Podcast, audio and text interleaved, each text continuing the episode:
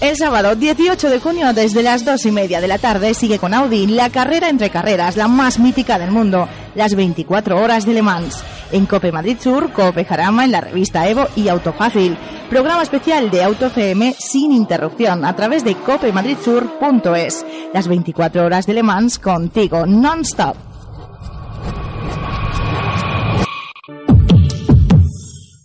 89.7 Cope Madrid Sur y 100.5 Cope Jarama.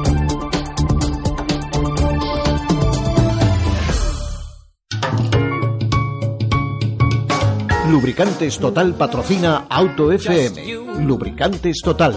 Mantén tu motor más joven por más tiempo.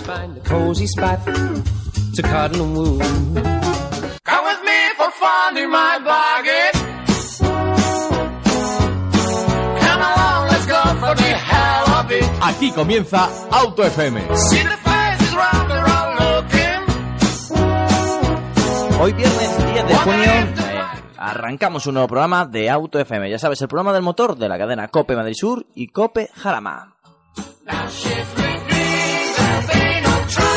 Esta semana arrancamos con la cabeza puesta en la competición de competiciones, en la carrera más dura del mundo, en las 24 horas de Le Mans. Como bien sabéis, eh, los que sois ya asiduos aquí en Auto FM, es la única competición que seguimos al 100%. Y no solamente eso, nos hemos convertido en la referencia informativa de todo lo relacionado con esta carrera de resistencia. Una vez más haremos nuestras propias 24 horas, una retransmisión de la carrera donde no descansaremos para acercarte cada segundo la información, la actualidad de esta mítica carrera. Después de ser los primeros en realizar este hito radiofónico en España, este año damos un paso más y vamos a crear un puesto de información en el propio circuito del azar. El trazado de Le ya lo conoces y bueno, pues un sitio muy pero que muy especial, donde te acercaremos a los protagonistas in situ de la carrera. Por supuesto, analizaremos junto a los especialistas, pilotos e ingenieros esta carrera durante, pues eh, durante la carrera, nunca mejor dicho, y es que nos encantaría que nos siguieras a través de copemadrisur.es y nuestro perfil de Twitter. Os esperamos todos el sábado 18 de junio a las 14.30 en esta aventura anual donde nos abatimos al duelo directamente con el cansancio y con el sueño. Un reto que merece la pena gracias a vuestro apoyo. Hoy, en Día Alemán, en España, no se entendería sin este seguimiento. Y ahora sí que sí, si estás preparado, eh, ha llegado ese momento que tanto te gusta. Arrancamos.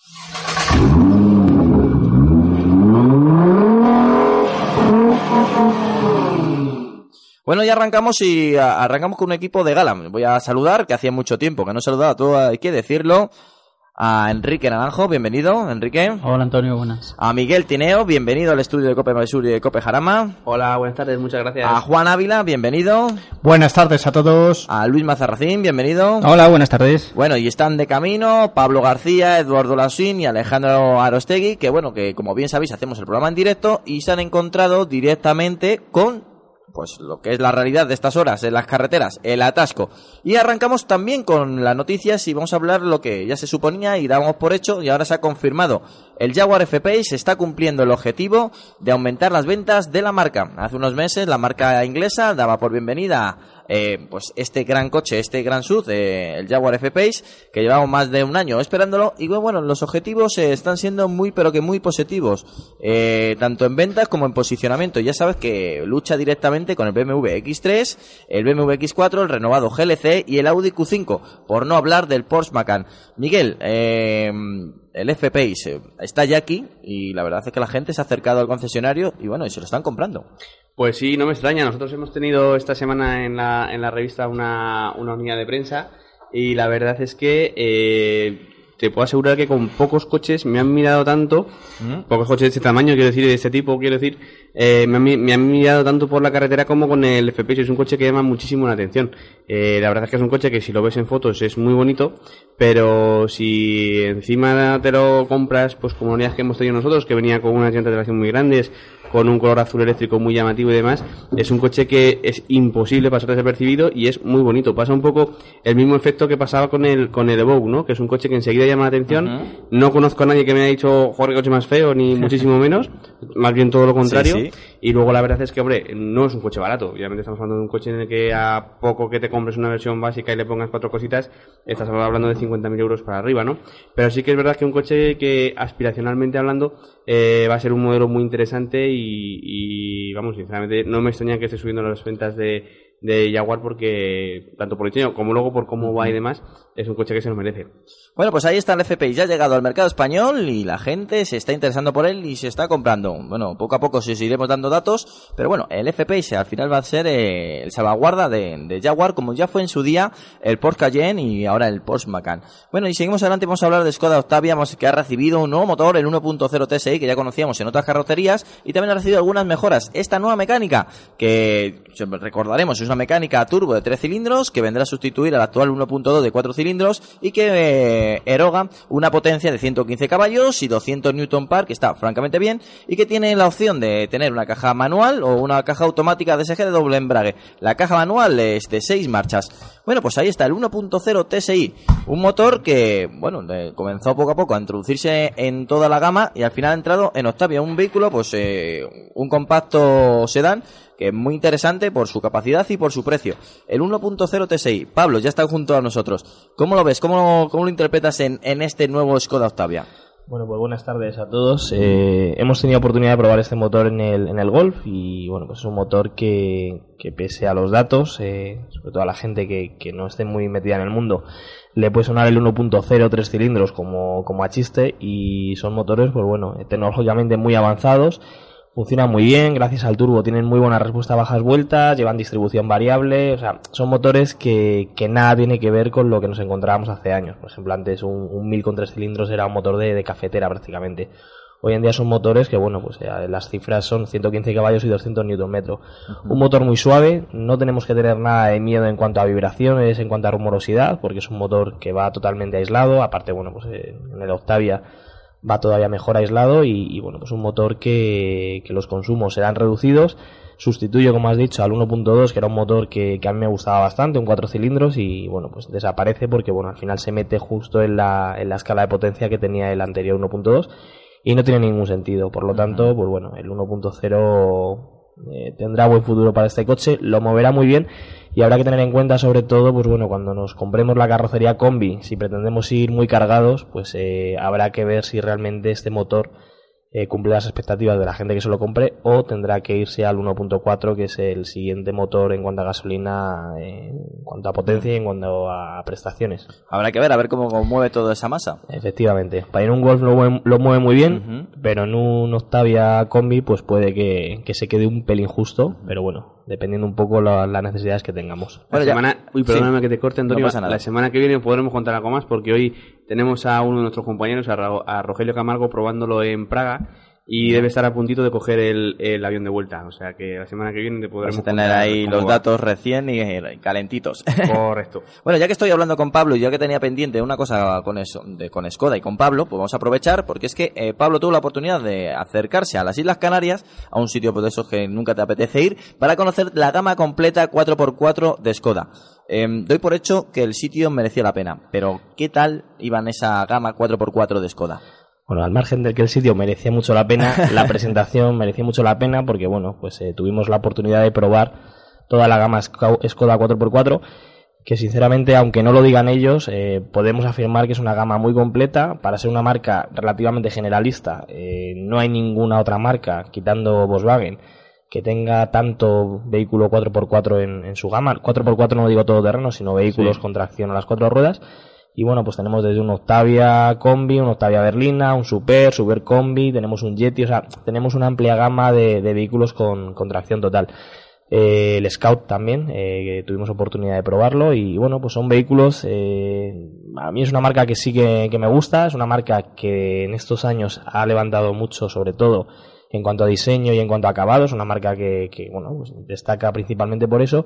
Y aparte de las últimas creaciones, pues como puede ser el Super, eh, se está bueno, utilizando mucha tecnología de lo que encontramos por ejemplo en un Passat, o sea que al final Volkswagen siempre era la marca eh, premium dentro del grupo, por así decirlo, quitando Audi. Y ahora mismo, pues bueno, Skoda eh, está más o menos al nivel, no al nivel, o sea, todavía le faltan cositas y demás, y eso el grupo Volkswagen nunca va a dejar, pero en cuanto a acabados, en cuanto a tecnología, sí que, sí que, vamos, eh, ha aumentado bastante y en estos últimos años pues se ha notado que la marca ha dado un paso muy fuerte. Aparte, bueno, pues el Octavia que hemos estado hablando, un vehículo totalmente recomendable, eh, funciona muy bien, muy amplio, con buenos acabados, con mucha tecnología y aparte, bueno, pues ahora con motores mucho más eficientes, prestacionales y bueno, pues con la opción de poderlo coger con, con tracción a las cuatro ruedas. El Octavia, el Super, el Yeti, son vehículos muy interesantes. Sí, además nos sorprendió, por ejemplo, con, con los Scout, que hicimos una ruta por, por pistas eh, realmente rotas. De hecho, eh, pinchamos un par de veces,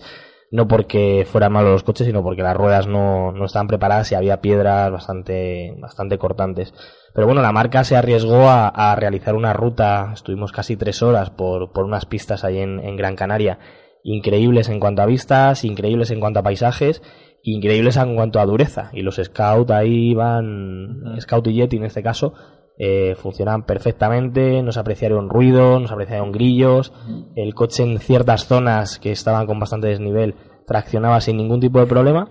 Y luego pues pu- tuvimos la oportunidad de probar los Octavia Combi RS, que se combina con el motor TDI, y los Super F en, en tramos de carretera, de carretera con, con muchas curvas, carretera de asfalto, pero que coincidió que en ese día encima no nos llovió y bueno, pues en Gran Canaria no están acostumbrados a, a que llueva y el asfalto eh, tiene un grip bastante deslizante y los coches pues funcionaban de manera, vamos, excepcional, sin ningún tipo de problema. Pues una gama muy interesante la que propone también Octavia, que siempre, bueno, la que propone Skoda, que siempre hemos comentado, que, que son a veces los tapados y que muchos oyentes nos lo acercan y dicen, oye, que he ido a ver este coche y que sí que me, realmente me gusta. ¿Y por qué no lo veo la- a veces ni en la calle ni ni en algunas publicaciones? Y es que sorprende porque la gama es muy, pero que muy interesante. Sí, sin duda merece la pena. Son coches que hay que conocer, hay que probar y, hay que realmente sentarse, en, el caso del Super, con Octavia, en las plazas traseras y ver la cantidad de espacio que, que tenemos disponible y la cantidad de equipamiento que pueden llegar a llevar. O sea, al final, la gente que no entiende mucho oye Skoda como algo, como una segunda marca y en absoluto es una segunda marca. O sea, es un vehículo totalmente, vamos, muy digno, un vehículo que funciona y, y un coche muy recomendable en cuanto a comprárselo. Bueno, pues eh, seguimos adelante y ahora vamos a hablar del Forca Plus, que es el nuevo vehículo barato que va a sustituir al Forca que todos conocemos y que lo traen directamente aquí para Europa de la marca del Óvalo. Eh, lo hemos conocido, ya sabes que va a reemplazar ese vehículo que se estaba fabricando junto al actual Fiat 500 y que bueno, pues eh, este nuevo modelo viene con un precio de competitivo muy, muy, muy bueno. Eh, tenemos el precio de Alemania, que va su, el precio base va a ser de 9.990 euros y que bueno, viene de India. Eh, la altura es 29 milímetros mayor que, que la actual, la habitabilidad es, pues, es uno de sus puntos fuertes que nos ha presentado Ford y que bueno, parece ser que Ford va, va a presentarlo ya de manera inminente y que este mismo mes de junio va a aceptar los primeros pedidos de este nuevo 4K Plus. Miguel, ¿cómo lo has visto? Yo, hombre, yo, yo el 4K actual me encantaba y al ver este creo que es un pequeño paso atrás. Bueno, la verdad es que en, eh, hay que ver un poquito la- el replanteamiento que va a hacer Ford un poco de su gama urbana, ¿no? Porque eh, es cierto que va a sacar el 4K Plus ahora, que parece que es un coche que está más lejos del 4K que conocíamos hasta ahora, que por cierto no dejaba de ser en cuanto a plataforma y demás eh, un Fiat 500 Mm. y ahora está un poquito como más cerca del Ford Fiesta, pero también es cierto que el nuevo Ford Fiesta también está a la vuelta de la esquina, ¿no? Y se supone que va a ser un coche un poquito también más grande y demás. Entonces, bueno, parece ser que eh, es una forma un poco pues de, de, de organizar, un poquitín de reorganizar un poco su, su visión de los, eh, de los urbanos, ¿no? Vamos a ver cómo funciona. Eh, lo cierto es que el nuevo 4K Plus eh, pues estrena una nueva plataforma, la que van a utilizar para los coches pequeños y demás, y habrá que ver un poquito cómo, cómo, cómo va la cosa. También hay que tener en cuenta que el 4K, como decíamos, no deja de ser también un poco un Fiat 500, que es un coche que ya lleva Mm. unos años en el mercado. Y si comparas también pues las ventas de Fiat 500 y de 4K, pues está claro que Sí. quien más se ha beneficiado de esta de Alianza. esta unión, de esta alianza, ha sido los, los italianos, ¿no? Entonces, bueno, en cierta forma sí que tiene, en cierta forma, ¿no? Un poco lógica que hayan optado pues por tirar por un camino, por un camino diferente. Eh, vamos a ver, de momento no tiene del todo mala pinta y bueno, pues veremos, veremos a ver cómo va funcionando. Sí, Sí, sí. Eh, nada, quería comentar que si uno ve el 4K Plus, que es eh, con, la, con, con las dos puertas traseras adicionales que lleva ahora, esto sería lo que hace no tanto era el Ford Fiesta. O sea, hasta dónde han crecido los coches, que un, un segmento A ahora es lo que era el Ford Fiesta hace 8 o 10 años, no mucho más. O sea, que, que quería resaltar eso porque es que lo ves, lo primero que puedes pensar si, si no te dice nada es que es un Ford Fiesta de, de hace unos pocos años, pero con, con vista actual, ¿no? Eduardo, adelante. Bueno, el- la semana pasada eh, tuve la oportunidad de, ver a- de ver- ir a verlo, perdón, de ir a verlo a, a Colonia. eh, nos lo presentaron allí, aunque teníamos el embargo hasta el miércoles. Eh, la verdad es que es un coche que es el mismo K brasileño que conocemos de hace ya unos cuantos meses. Lo que ocurre es que al traerlo a Europa, pues lo han modificado bastante. Han modificado elementos internos para hacerlo pues un coche más vendible ¿no? en, el mercado europeo, que es más exigente, eh, necesita de, de, motores más refinados, de un esquema de, de- chasis ¿no? pues más, más refinado, más ágil. Y todos esos cambios que a simple vista no se ven, pues parece ser que, que están ahí. Yo no lo he probado todavía, no hemos tenido la oportunidad. Pero bueno, se ve un coche que sí, que ellos mismos nos dicen que mm, llega para combatir al, al, al Dacia Sandero. O sea, es, eh, es así, ¿no? Es el replanteamiento de Ford. Es lo que decía eh, Miguel, el- la gama baja ahora mismo de, Ford pues va a ir eh, por dos vertientes.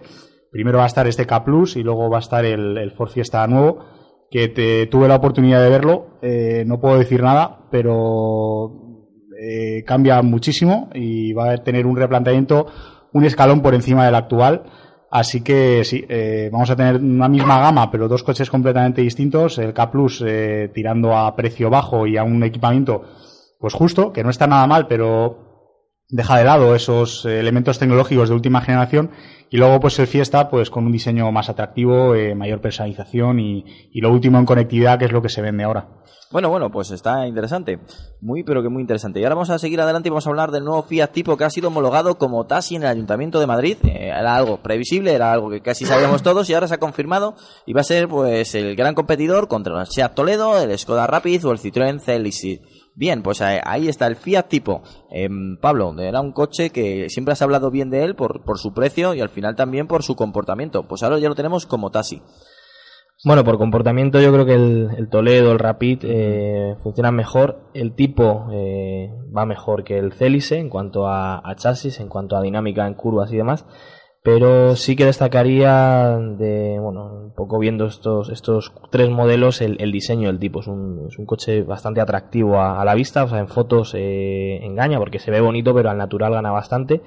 Eh, muy bien conseguido el tema de las formas y, bueno, pues luego una muy buena amplitud en las plazas traseras, en el maletero y bueno, pues bastante bien equipado. Además, bueno, hace unos meses hicimos una prueba con, con una unidad, eh, lo sacamos a la calle para que diferentes lectores, pero no lectores de la revista, sino gente de, por la, de la calle, lo vieran, se dieran una vuelta y lo probaran y entre ellos estaba un taxista con un Octavia, hablando de Skoda, que como hemos hablado poco, y le gustó bastante. O sea, él había, tenía compañeros que tenían el Rapid y demás y, y le gustó bastante sobre todo el, el diseño y la motorización. Él daba mucha, como mucha importancia que, a que bueno, pues el grupo Fiat hacía motores y es verdad, los motores diésel del grupo Fiat no se han oído eh, fallos en estos últimos años. Motores muy fiables, que funcionan muy bien, que gastan poco y, y bueno, pues que el, el tipo será bienvenido en el sector del, del taxi seguro. Será una opción muy recomendable, sobre todo por espacio y por, y por precio. Bueno, pues un saludo a todos eh, esos oyentes eh, taxistas, que sé que tenemos muchos, que bueno, pues si estáis pensando en renovar la flota, pues que sepáis que ya tenéis como opción también el Fiat Tipo, acercaros y, y lo conoceréis. Sí, Juan. A mí me llama la atención muy poderosamente el tema del interior, porque en estos coches que están a medio camino entre segmento B, C, que no, no están muy bien delimitados, ¿no? Están como en el medio. Eh, el interior sí que parece bastante más cuidado que el de otros modelos de la competencia que, dado que muchas veces iban a mercados emergentes tipo Brasil, tipo países del este y tal, pues el, el interior era más bien robusto, pero no, no cuidaba muy bien el detalle, ¿no? Y en este caso sí que parece que el diseño italiano se vuelve a sentir en el interior. Y otro detalle que me ha llamado la atención es que, bueno, que me llamó en su momento la atención es que el Fiat Tipo, cuando lo sustituyeron, lo sustituyeron en su momento, hace ya tiempo, por el estilo, por el Bravo y demás. Y han vuelto a recuperar la denominación en algo que ahora te quedas un poco diciendo, bueno, es, eh, es un Bravo más pequeño, es un estilo, es una especie de Fiat punto, eh, entre algo entre el Fiat punto y el Fiat, y el Fiat estilo, el Fiat Bravo. Entonces queda así un poco como en el medio, ¿no? Entonces, pero bueno, se suponía que estos coches en la época de crisis iban a tener mucho tirón porque resolvían un problema de movilidad con maretero, que recordemos que tiene una gran, gran capacidad. Y para el tema de taxistas también se veía muy bien. Y yo creo que se han quedado ahí un poco en terreno de nadie, sin, sin tener pocas ventas, pero sin tampoco ser el tirón comercial que muchos presuponían. Y bueno, pues este tipo de coches sobre todo se lo debemos a países de América del Sur donde normalmente tenía mucho éxito. Y en, de Turquía, que viene directamente de Turquía, como bien sabéis. Bueno, bueno, seguimos adelante y ahora, ya sabéis, dos segundos y seguimos en Auto FM. Danos tu opinión. autofm arroba copemadridsur.es Lubricantes Total, una formulación exclusiva a la vanguardia de la tecnología. Los lubricantes Total prolongan la vida de tu motor y mejoran su rendimiento en las condiciones más extremas. Lubricantes Total, mantén tu motor más joven por más tiempo. Ya estamos de vuelta y ahora vamos a comentar pues el nuevo Renault Twingo GT, el pequeño deportivo con 110 caballos y como bien sabéis, como el nuevo Twingo que viene con tracción trasera. Aparte, el si no sé, eres un seguidor eh, oyente o eres un lector de Autofácil, también sabrás que este coche eh, comparte plataforma con el nuevo, el nuevo Smart y que bueno, pues eh, es un coche bastante interesante por comportamiento y por radio de giro. En este caso es la vertiente que tendría el Smart, el Smart Brabus, en esta ocasión se llama Twingo GT y que bueno, tiene un pequeño motor de 110 caballos, 170 Nm de par y la caja de cambio será manual de 5 velocidades y tendrá un ajuste específico para hacerlo más dinámico este pequeño gran coche. Bueno, ahí no lo ha presentado. Eduardo, que ¿cómo ves este Renault Twingo GT? bueno, al final con 110 caballos. Eduardo no, Eduardo todavía no tiene el planteamiento. Sí, sí, sí. Ah, vale, vale. Estamos aquí la, la, triquiñuela para poner el altavoz. eh, sí, la verdad es que yo tenía ganas ya de, conocerlo. Pensaba que iba a salir bajo el, logotipo de, Renault Sport, que lo firma Renault Sport, ojo, pero bueno, eh, ha salido eh, bajo ese sobrenombre de GT eh, que nos deja ahí con la espinita clavada de conocer algo más, que probablemente llegará. Eh, bueno, pues lleva lo que, lo que conocíamos, lo que esperábamos todos, que es la, mecánica que se presentó un poquito antes en los Smart Brabus. 110 caballos, que yo creo que en un cacharrillo tan pequeño están, están más que bien. Eh, lo malo, pues eh, no lo sé, que eso de que sea motor trasero y tracción trasera nos llama a todos, pero lo que los que lo hemos probado en sus versiones normales hemos visto que Deportivo mm, tenía más bien poco, así que esperemos que las manos de Renault Sport hayan sido mágicas aquí, que me lo creo, ojo, porque la verdad es que mm, eh, los chicos de, los chicos franceses de, Renault Sport, la verdad es que todo lo que tocan lo, lo convierten en algo realmente deseable. Así que, bueno, con muchas ganas ya de, conocerlo y con muchas ganas de, ver qué tal este nuevo Twingo deportivo y a la espera de algo todavía más, ya por, pedir. Eh, Miguel, ¿esto sería un coche Boya? Yo creo que como dice como dice Eduardo, eh, Renault Sport cuando toca los, coches normalmente hace cosas bastante majas y bastante curiosas. De hecho, pues por recordar al, anterior Twingo Renault Sport que teníamos hasta hace unos añitos, eh, era un coche súper eh, cachondo, ¿no? Súper divertido, iba francamente bien.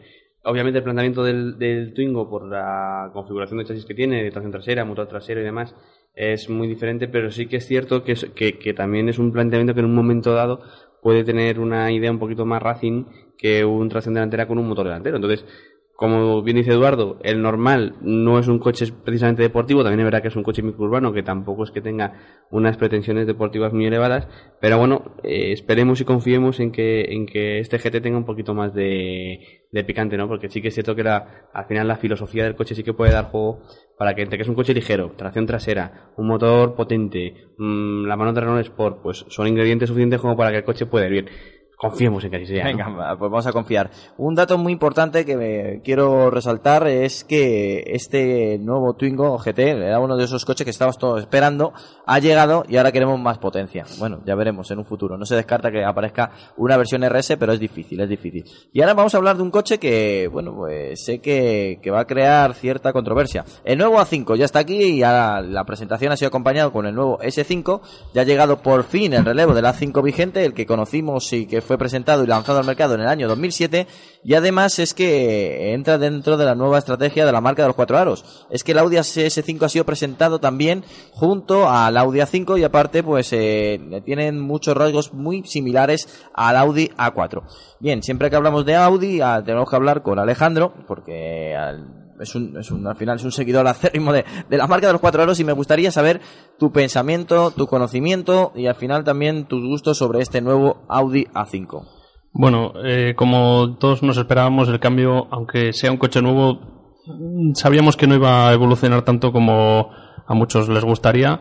Así que sigue pareciendo una 5, las líneas laterales son prácticamente las mismas y el frontal, pues bueno, adquiere el nuevo diseño del resto de la gama, similar, muy similar a la 4 y, y bueno, los faros traseros que tienen un pequeño cambio, aunque son completamente diferentes, pero en rasgos generales sigue siendo el mismo coche. Claro, que luego te pones a mirar cifras de peso, por ejemplo, y ha bajado 60 kilos el conjunto. Entonces, claro, ahí ya estás viendo dónde se han gastado el dinero realmente, ¿no? Entonces, eh, a mí personalmente el A5 actual, el del último restyle, me encantaba. Y el nuevo me parece como más serio y me gusta mucho. Tengo que verlo en persona ya. Ayer lo tenía que haber visto. Eh, de hecho, seguí la presentación en directo, así que eh, sin No. problema. Y, y eso, y mejoras en los motores, en el interior sobre todo, que le hacía muchísima falta, era lo que más le hace falta yo creo, porque el interior, bueno, pues es un coche que salió en 2007 Sí. y ya pues tenía sus, sus años y se, y se notaba, pero bueno, todo el tema de conectividad, todo lo- el climatizador nuevo, los, los, los botones, todo, el- todo, el- todo, vamos, básicamente todo, el- todo el interior renovado, con la pantalla de 12,3 pulgadas y, y bueno, pues a mí estéticamente por dentro me gusta y por fuera me encanta. Entonces, Voy a hacer, voy a hacer una ronda y voy a preguntar a Enrique, Enrique Naranjo qué opinión tiene sobre el nuevo Audi A5. Bueno, eh, yo creo que tampoco, lo como habéis dicho todos, no ha habido grandes sorpresas, ¿no? Era un coche que en su día impactó mucho y cuando toca eh, renovar un modelo de este tipo con tanta aceptación, sobre todo a nivel de diseño, pues eh, es complicado. Es complicado, es complicado y, y, bueno, yo creo que el- la, la línea continuista pues quizás sea lo que mejor lo que mejor se puede hacer en un caso de estos. El refresco del interior yo además tuve uno hace muy poquito y, y la verdad es que lo primero que pensé cuando me senté, me refiero del modelo anterior, Sí, sí. eh, pues eso es, uff, qué viejo se ha quedado por dentro, madre mía. Claro.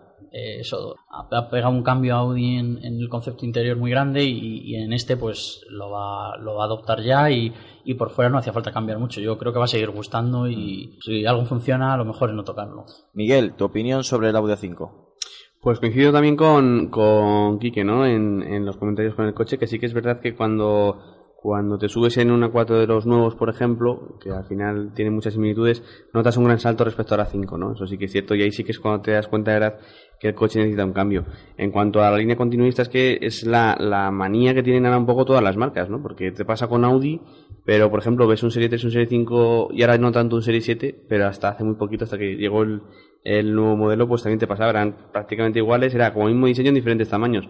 Te vas a Mercedes, coges un clase E, un clase C, un clase S y parecen el mismo coche, pero con, con diferentes tamaños, ¿no? Es como si hubieran cogido la misma la misma forma, el mismo diseño para todos sus coches, simplemente variando esto del tamaño.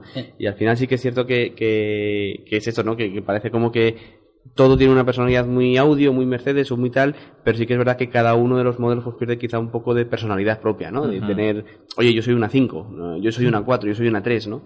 Y sí que es verdad que, bueno, en ese aspecto sí que yo también he hecho falta un poquito más de, de diferenciación. Juan.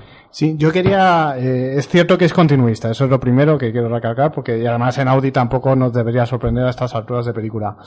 Pero hay una cosa que sí que me ha sorprendido a mí y es las líneas tan marcadas, los nervios que tiene en el capó delantero.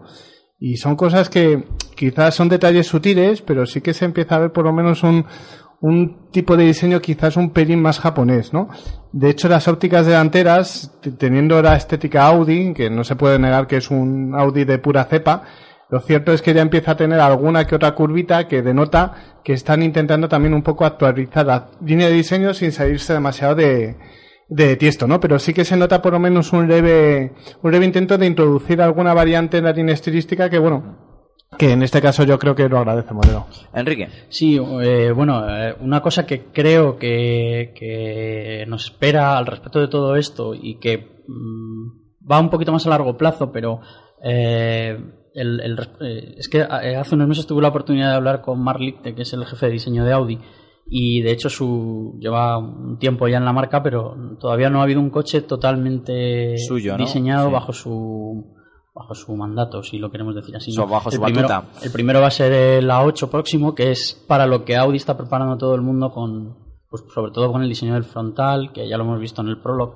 Entonces, ese coche va a ser el primero que sí que va a romper con, el, con la línea anterior eh, muy radicalmente. Y él lo que nos decía en aquel entonces, porque le preguntamos esto mismo, oye, los, los Audi de ahora son todos muy parecidos. Eh, y él decía que en el futuro no va a ser así, que cada uno va a tener su propia personalidad. Entonces, a ver si a partir de la 8 empezamos a ver eso, porque eh, ahí en la, en la marca están, están concienciados de que eso lo tienen que cambiar.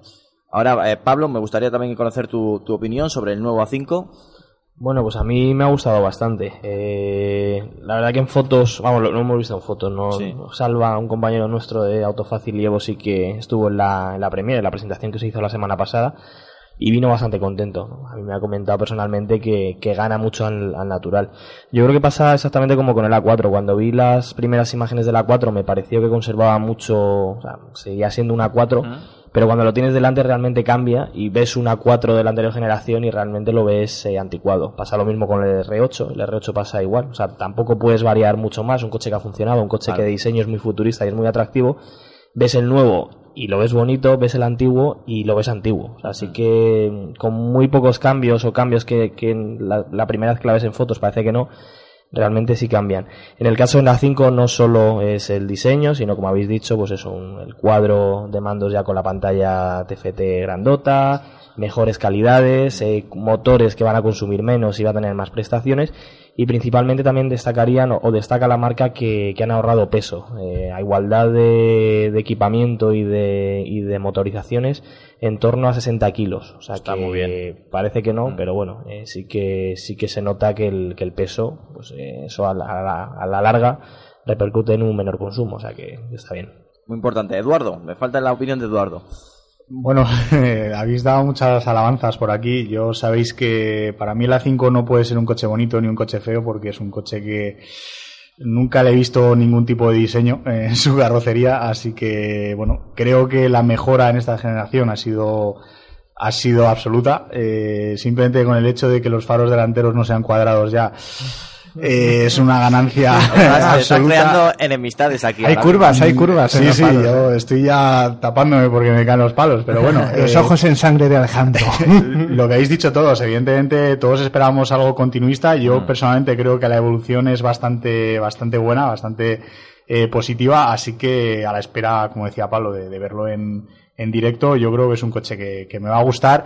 Y yo creo que más que el diseño nos quedamos con el tema de la evolución en motores, en interiores, como decía Enrique, o, o sencillamente la, la reducción de peso, que eso va a repercutir en una mayor dinámica, una dinámica mucho mejor y en un consumo pues más reducido que al fin y al cabo hoy en día incluso en un coche como el A5 es algo que, que manda, ¿no? que es necesario.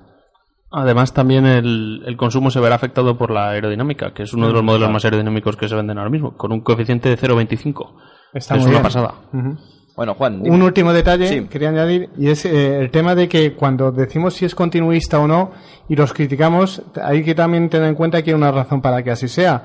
Eh, marcas como Porsche, que en el 911 se puede decir que han pasado muchos años y sigues viendo el mismo vehículo prácticamente, lo hacen porque después el precio de, o sea, el precio de reventa eh, es mucho mayor que en coches que cambian radicalmente de diseño de generación en generación y eso hace que el valor que tiene el coche cuando alguien lo va a comprar por primera vez pues pueda ser un poquito más alto porque sabe que ah, cuando vaya pasando el tiempo se va a durar devaluar menos su coche y lo va a poder vender por un buen precio. O sea que en, en marcas a lo mejor más premium es más común hacer este tipo de diseños más continuistas precisamente para que la vida del coche aún eh, destinándolo en algún momento a la reventa o a la segunda mano eh, siga teniendo siga teniendo longevidad, ¿no? Y eso es lo que hace que el precio también esté siempre un poquito más allá de lo de lo que en marcas más Audi. Audi lo está cumpliendo muy bien eso, ¿eh?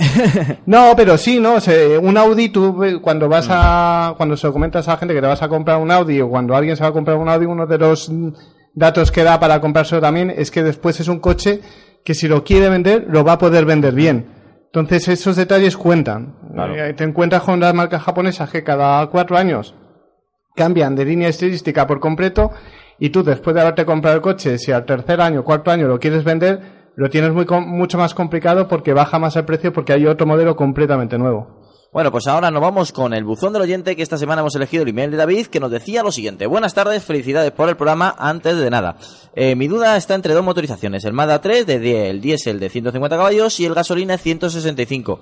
Sé que está haciendo cuentas, acabaría amortizando el diésel fácil- fácilmente, pero, pero mi prioridad no es esa. Lo que estoy buscando realmente es la sensación de empuje y fuerza en el vehículo. Y he probado el diésel y es muy prestacional, pero quizás demasiado progresivo en desarrollos largos que, bueno, al final no lo tiene muy claro. El gasolina me pone muchas pegas en los concesionarios para localizar uno y probarlo. No tengo intención de llevar el coche siempre a 4.000 o 6.000 vueltas. Eh, de ahí mis dudas con lo que me pueda transmitir el gasolina en comparación con el diésel. En resumen, quiero un coche que tenga mucho empuje, que me permita subir los puertos de montaña con mucha soltura y por poner un ejemplo, valoro mucho que en autovía subiendo una pendiente pronunciada le pise el coche y gane velocidad fácilmente. Eh, sé que el atmosférico tiene menos par motor, pero no tengo claro si el menor peso, relaciones más cortas y respuesta instantánea puede hacer que sea más acertado que el diésel según mis preferencias. Espero vuestra respuesta en el próximo viernes. Muchas gracias adelantadas. Bueno, pues te doy mi opinión y ahora abro el micrófono para el resto del equipo. Y bueno, pues mi opinión es que queriendo lo que quieres y sobre todo con el kilometraje que según parece va a ser alto porque amortizas rápidamente el diésel, vete a por el motor diésel. En el caso en el 150 caballos es un gran motor, es un motor que ya consagrado que Mazda ha demostrado que funciona francamente bien, tiene unos consumos eh, no no los mejor de mm, del segmento, pero bueno, está, está equilibrado, está en, en la tabla media. Y en el caso de gasolina es un buen motor, es un coche que consume, mm, te va a sorprender que te consume muy poco, eh, que la, mm, la anotación que hacen ellos de homologación es muy cercana a la realidad. Eh, pero es un motor clásico de 150, de 165 caballos eh, atmosférico. Es verdad que tiene distribución variable, con lo cual te va a facilitar mucha, muchas respuestas en el caso de, aceleraciones, pero no tiene la patada, entre comillas, de un turbo alimentado, como es el caso del diésel de 150 caballos. En mi opinión, yo creo que deberías de mirar el diésel de 150 caballos, sobre todo si haces muchos kilómetros. Pero el 165 caballos, si te gusta de verdad eh, la conducción de un coche atmosférico, subirle de vueltas y no tener miedo porque se vaya a romper, este motor de 165 caballos, más de una sonrisa te va a provocar. Y ahora hablo el resto de los micrófonos y le voy a preguntar a Miguel cuál es la preferencia y cuál le recomendáis a nuestro oyente David. Yo creo que también en este caso, si va a hacer sobre todo kilómetros y demás, yo también me quedaría con el diésel. Sobre todo porque al final eh, es lo que, por lo que yo entiendo en la carta, ¿no? Lo que busca sobre todo es una respuesta contundente, enérgica desde muy bajas revoluciones y eso, un motor turbo diésel siempre te lo va a dar más que un gasolina atmosférico, ¿no? Eh, sobre todo con este, con este nivel de potencia. El gasolina es verdad que va muy bien, pero es un motor que te, pues, te obliga más a estirarlo un poquito más, a jugar más con el cambio. Es un tipo de conducción diferente, ¿no? Se conducen un poco diferente, se disfrutan de una forma un poquito diferente, pero yo creo que entre lo que él busca un poco, que, que da la sensación de que lo que busca es un poco esa típica patada de los TDI de antaño, ¿no? Eh, pues buscando un poco eso, teniendo en cuenta que hace muchos kilómetros, creo que el diésel puede ser la, opción más interesante. Si dijera que en un momento dado no va a hacer demasiados kilómetros, no más de 10, 12 mil kilómetros, que va a abusar mucho de trayectos muy cortitos donde el motor no coja mucha temperatura y demás, pues probablemente el gasolina sí que sería mejor eh, opción pues para evitar problemas con el filtro de partículas y cosas de ese estilo. Pero vamos, me parece que no va a ser el caso, o sea que yo en este caso me quedaría o, le recomendaría también el, el motor diésel. Eh, Pablo, ¿con cuál te quedarías?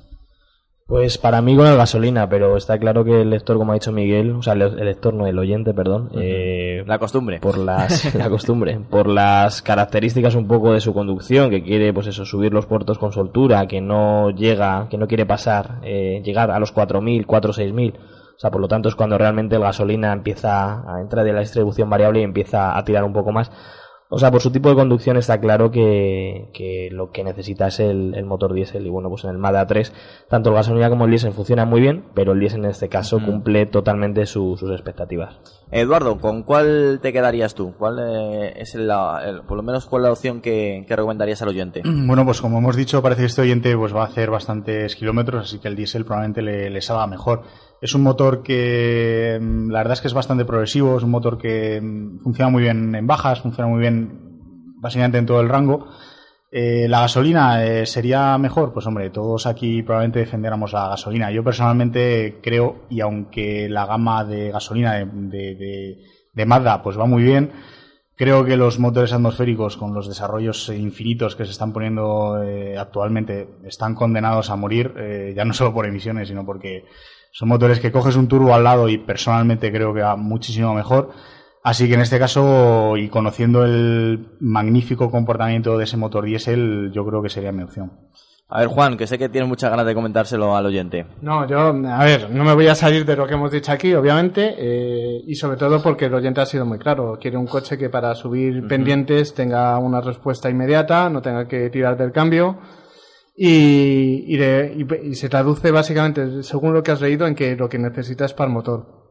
También tengo que advertir una cosa. Eh, El diésel de Mazda de, de la anterior generación para atrás eh, era diferente al de ahora. Es decir, el de ahora eh, tiene dos turbos, uno pequeñito y otro más grande, y la entrega de potencia no es igual que en los diésel que había construido hasta entonces. La entrega de potencia en los diésel anteriores era mucho más contundente y en este es un poco más agasolinado, es decir, eh, también con, las modificaciones que han hecho en las relaciones de cambio para mm, cumplir con las normas Euro 6, eh, pues han hecho que mm, siga siendo contundente porque no deja de serlo y es un motor diésel, pero quizás eh, donde a lo mejor en la anterior generación podías tener esa contundencia, esa contundencia con 1500, 1600 revoluciones, ahora tienes que llegar a 2000 para ver la misma fuerza, ¿no?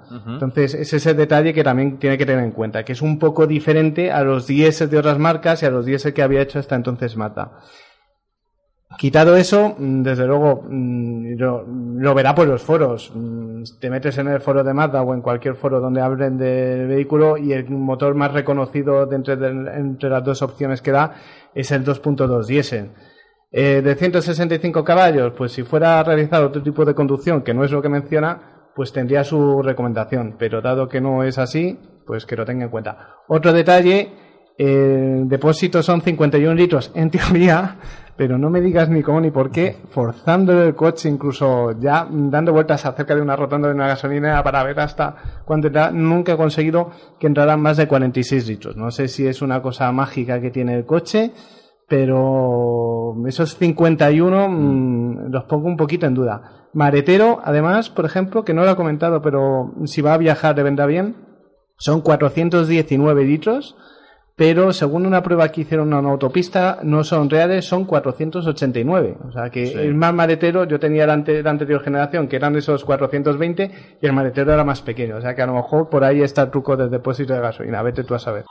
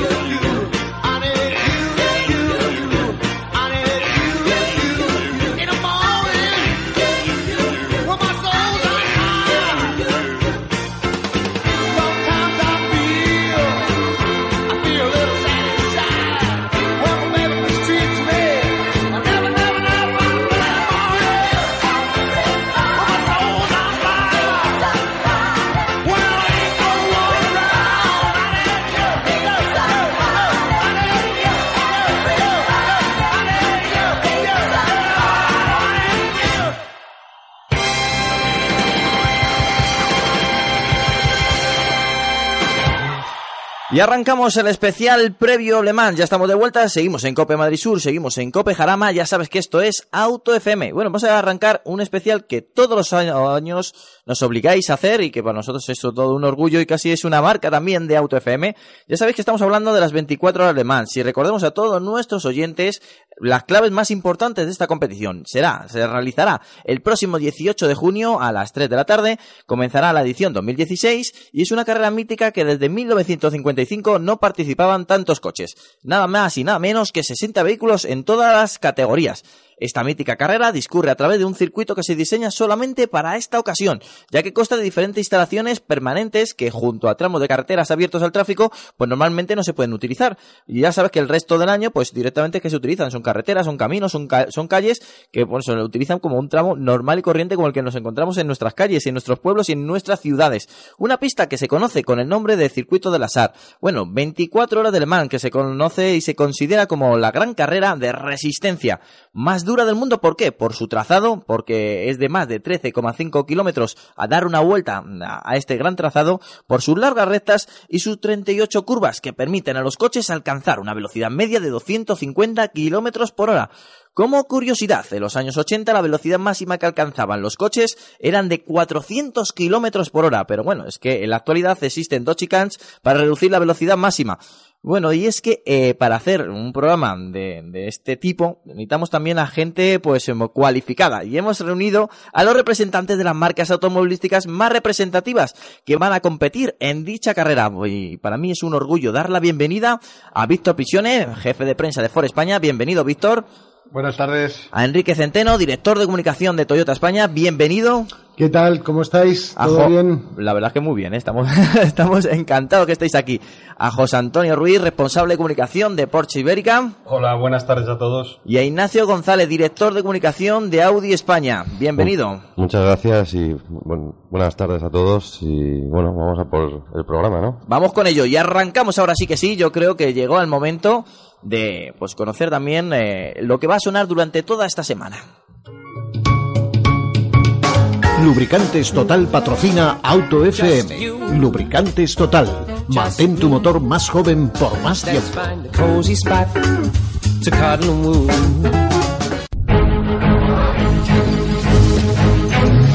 Cinque,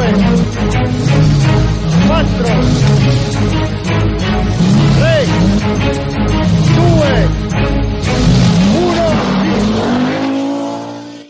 sábado 18 de junio desde las 2 y media de la tarde sigue con Audi la carrera entre carreras, la más mítica del mundo, las 24 horas de Le Mans. En Cope Madrid Sur, Cope Jarama, en la revista Evo y Autofácil. Programa especial de Auto FM sin interrupción a través de copemadridsur.es. Las 24 horas de Le Mans contigo, non-stop.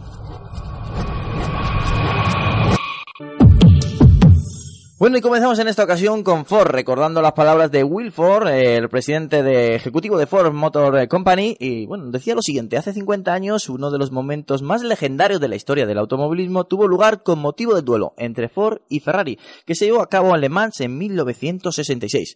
Una vez más, todas las miradas se centrarán en esta legendaria carrera y ver cómo Ford vuelve a intentar posicionar la mejor posición posible de esta gran carrera de resistencia. Bueno, ya sabéis que Ford va a competir con la versión de competición del Ford GT, que se basa en este nuevo superdeportivo de igual nombre, el vehículo de producción más avanzado de Ford y con lo último en materiales ligeros, aerodinámicos y la tecnología del motor EcoBoost. Todo un escaparate de innovación de la marca de Ford. El Ford GT se ha construido para que compita la prueba más dura contra Ferrari, Corvette, eh, Porsche y Aston Martin. En la batalla final por la velocidad, eh, la resistencia y la eficacia. Actualmente se sitúan en el segundo, el segundo puesto del campeonato web y la categoría en la LMP eh, GTE eh, Pro, campeonato del mundo de resistencia y que quieren ganar por quinta vez el Le Mans como ya lo hicieron en los años 1966, en el 67, en el 68 y en el 69. Bueno, Víctor, aquí tenéis eh, lo más avanzado que, sale de esta marca norteamericana para competir en Le Mans y volver a hacer historia. Sí, es un. Es, aparte de ser el hecho histórico de, volver a la competición eh, después de 50 años de aquel triplete, eh, yo creo que es el momento en, el cual también eh, hay que, dar un toque de atención a toda la tecnología que, hay detrás. Es un coche que, viene derivado de un coche muy, muy desarrollado técnicamente, con fibra de carbono, con un motor que, que ya, este motor mm, ya tiene en su historial victorias como las 24 horas de Daytona, las 12 de Sebring, o sea que, es, que para nosotros es, eh, un valor seguro que el motor EcoBoost del, del GT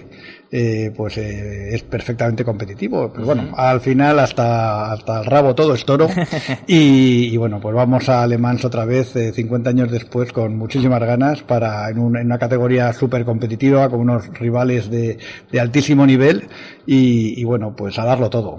Dentro de Ford, eh, cuando hablamos de Le Mans, yo creo que es una especie de, dentro de su historia. Es, es una, un alargamiento de, de toda la variante deportiva. Y es más, no solamente eso, es que la guerra esa que hubo entre Ferrari y Ford todavía se sigue recordando como una de las batallas más bonitas.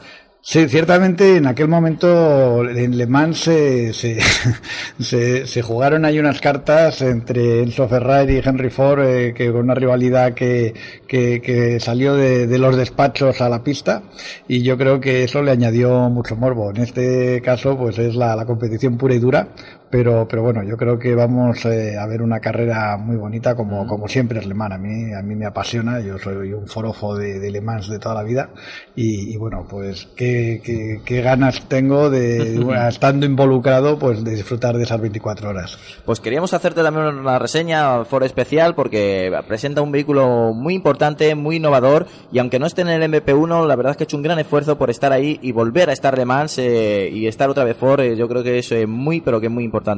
Eh, las previsiones es ganar, Víctor. Evidentemente, aquí se, se va la, las carreras se van a ganar, o sea, eso cualquiera que diga otra cosa miente.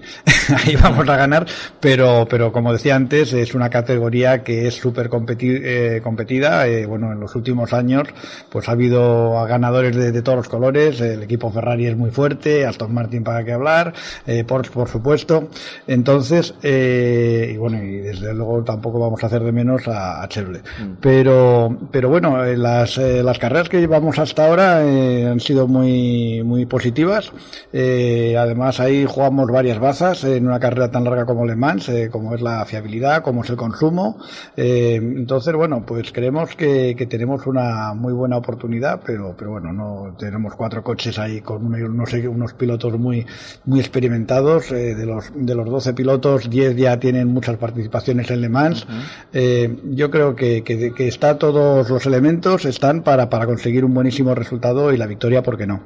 Bueno, pues eh, así eh, hemos presentado a Ford y ahora nos vamos con Toyota. Ya vamos a comenzar con eh, la categoría LMP1. Y en este caso me gustaría hablar de Toyota porque después de una temporada complicada, ahora viene con un coche totalmente renovado, un coche totalmente nuevo. Estamos hablando de su magnífico TS050 Hybrid y es que el fabricante Nippon basa sus esperanzas en un cambio sustancial en torno de la motorización. Un nuevo motor gasolina 2.4 litros con V6 y alimentado con doble turbo e inyección directa que combina un sistema híbrido de 8 megajulios eh, desarrollado en el centro técnico de Ihashi Fuji.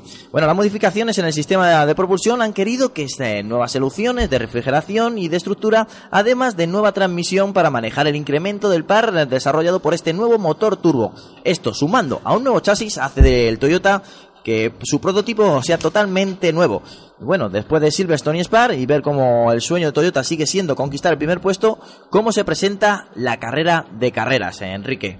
Bueno, yo creo que, como acabas de apuntar, Antonio, eh, digamos que habíamos llegado al límite de desarrollo técnico del, del motor V6 eh, gasolina aspirado y, y, había que dar un salto, ¿no? Entonces, evidentemente, la solución de un motor un poco más pequeño eh, con turbo es, en general, eh, digamos que más apropiada para el campeonato. Al final el problema del, del, del 3.5 anterior es que es un motor muy eficiente pero tiene una franja de utilización eh, relativamente limitada, ¿no? Entonces, sobre todo en un campeonato que tiene carreras tan diferentes, tenemos carreras en mucha altitud, tenemos carreras casi a nivel del mar, eh, al final la solución de un turbo consideramos que es la, la, la más apropiada y la que mejor puede permitir desarrollar el coche.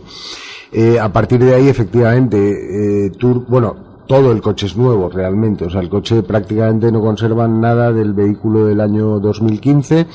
Eh, toda la aerodinámica, sobre todo la parte delantera, se ha cambiado también.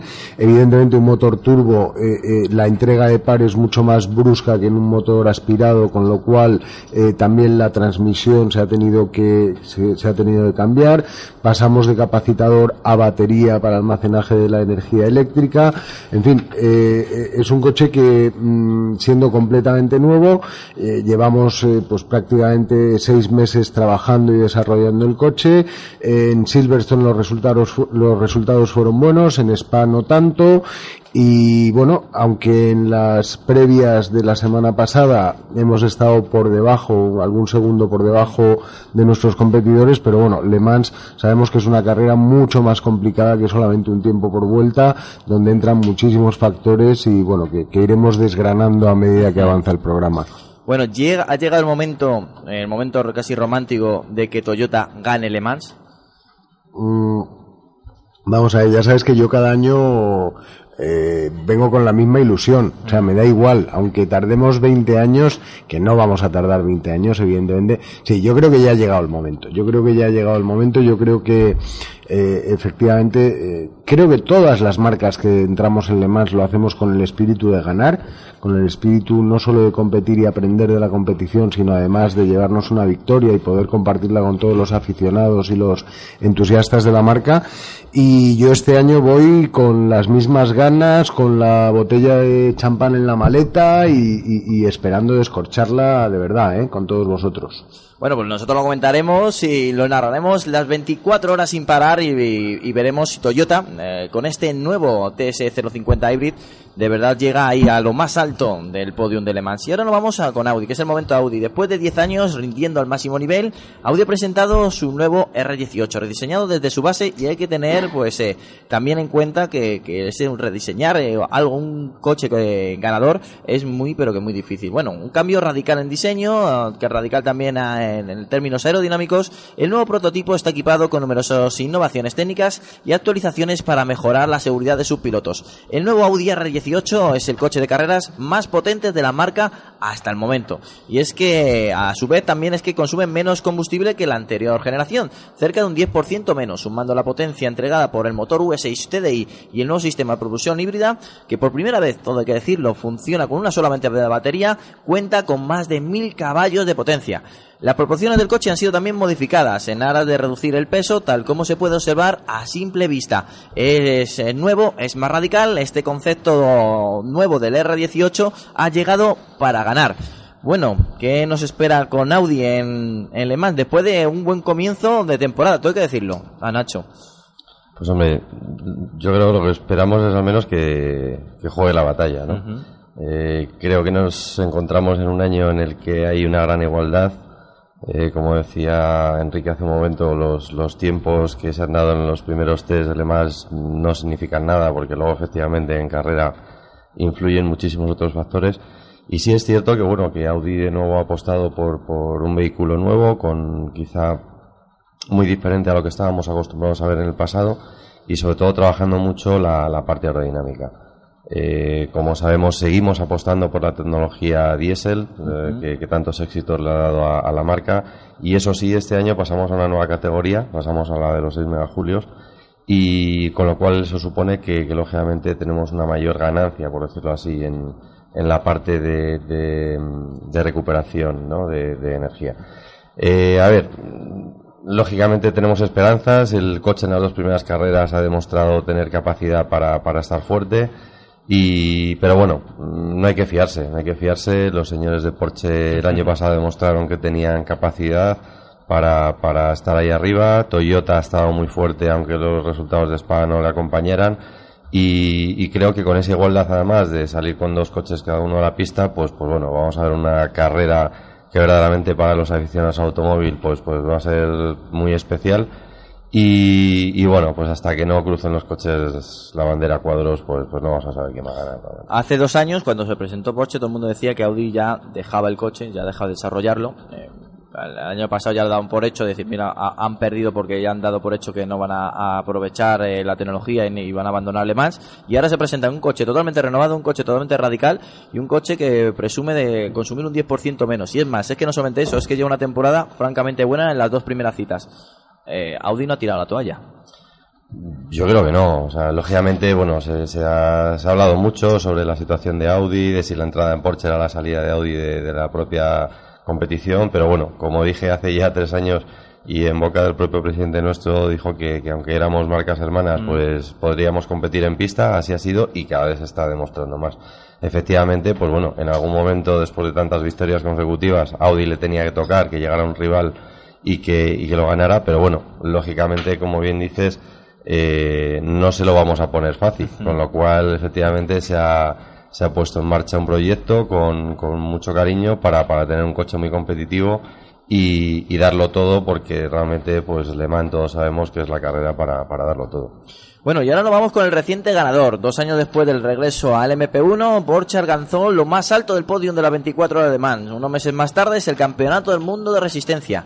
El fabricante alemán se coronaba así de una gran temporada en la que desbancaba Audi de tras 10 temporadas consecutivas, venciendo en una de las joyas de la corona del automovilismo mundial, como son las 24 horas de Le Mans. Para 2016, Porsche apuesta por un nuevo vehículo, el 919 Hybrid, eh, un prototipo que se ha sustentado sobre tres pilares muy importantes. Un tren de potencia más eficiente, una, una aerodinámica más específica para cada uno de los trazados y un coche más ligero que en cada una de esas piezas también se ha optimi- optimizado para crear un peso más liviano que la anterior generación. A pesar de los éxitos registrados, en Porsche han optado por un monoplaza, una un monoplaza prácticamente nuevo. No tiene casi nada que ver con la anterior generación. Eh, un chasis eh, también nuevo y es que se mantiene pues eh, detalles muy importantes que nos recuerdan a, pues, a esos Porsches ganadores. Por lo que a los colores respecta, los campeones del mundo han optado por el blanco y negro y rojo, ya presentes en años anteriores. Pero en esta ocasión, un detalle importante, han mezclado eh, todos en una misma unidad. El sistema de propulsión híbrida también se mantiene inalterable, con sus motores gasolina de 2 litros V8 turbo y los dos sistemas de recuperación de energía de frenado en el eje delantero y en el, y en el sistema de escape. Porsche ha demostrado que está en lo más alto. Duras batallas por la victoria nos han regalado en las dos últimas citas del web, en más, eh, directamente con Audi. Este año ha llegado pa- decidiendo que tiene que ser el ganador de, de Le Mans. Pero bueno, la pregunta es, ¿se va a repetir esta victoria, José Antonio? Hombre, con esas, con esas ganas empezamos. Ya, ya alguno que está diciendo. que no. Pero Aquí bueno, yo- esa presión ya, ¿eh? Yo antes de hablar de 2016 solo me gustaría eh, hablar un pequeño eh, resumen de 2015 Venga, porque vamos fue un año ello. muy muy especial, no solo porque ganamos Le Mans, sino porque ganamos el, el campeonato del mundo, ganamos en constructores, en pilotos, hicimos eh, pole, o sea, las, todas las salidas de todas las carreras salían primero y segundo Porsche y es muy es muy pronto todavía para, para analizar un año como este, pero pero dentro de 10 años o 20 hablaremos como un año histórico en la historia de competición de Porsche. Eh, dicho esto, cuando consigues un objetivo como es ganar Le Mans, pues eh, te sientes muy satisfecho, pero ahora viene un objetivo quizá mucho más complicado, que es intentar revalidar el título, que para eso, para eso nos vamos la semana que viene para allá, ¿no? Eh, sí es verdad que tenemos un coche mm, que ha evolucionado, aunque hubo mucha mayor evolución de 2014 a 2015 que de 2015 a 2016. Lógicamente éramos debutantes en 2014 y había un margen de, de- de- de mejora muy grande.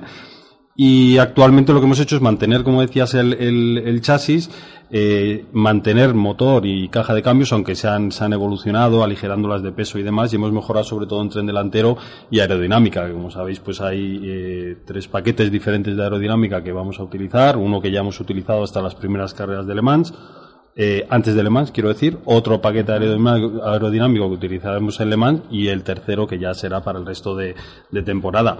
Eh, mis compañeros lo han dicho, es que el año pasado decíamos que había mucha competencia, este año hay más todavía y se ha demostrado en las dos primeras carreras, donde a pesar de que estamos liderando el campeonato, en- también tanto en constructores como en pilotos, pues no hemos ganado ninguna carrera todavía, ¿no? Y, y eso hace que, que Le Mans pues se presente como siempre eh, más atractivo que nunca y como siempre digo es la mejor carrera que puede ver cualquier aficionado del motor. La final fue apoteósica el año pasado. eh, segunda temporada y conseguís todo. Eh, ¿Lo hubierais soñado así? ¿Lo hubierais firmado así desde la primera temporada? yo creo que no, que si apostamos por ello sería sería muy muy arriesgado porque porque era muy difícil un segundo año conseguir tantos tantos éxitos. El coche sabíamos que iba muy muy rápido, quizá era el más rápido de todos ellos, pero pero bueno, en fiabilidad pues nos ganaban mucho los competidores y había que ponerle a rodar y sobre todo en una carrera como sabéis en Le Mans donde no solo vale no solo vale que tengas un buen coche y un buen piloto, sino que, que hay diferentes temperaturas, eh, llueve, hace sol, hay noche, estás adelantando desde casi la primera vuelta a coches y, y puede pasar de todo, ¿no? De hecho, además me quedo con una con una frase de Mark Webber que dijo hace poco que es muy muy muy reveladora, ¿no? Que dice que Le Mans es brutal y que antes de empezar a pensar en los rivales tienes que, que- que dominar la carrera en sí, ¿no? Como que, que hay tantos factores allí que, todo puede pasar, ¿no? Bueno, veo mucho respeto entre vosotros. eh, Bueno, es que estamos fríos todavía, Sí, ahora, sí. ahora nos soltaremos.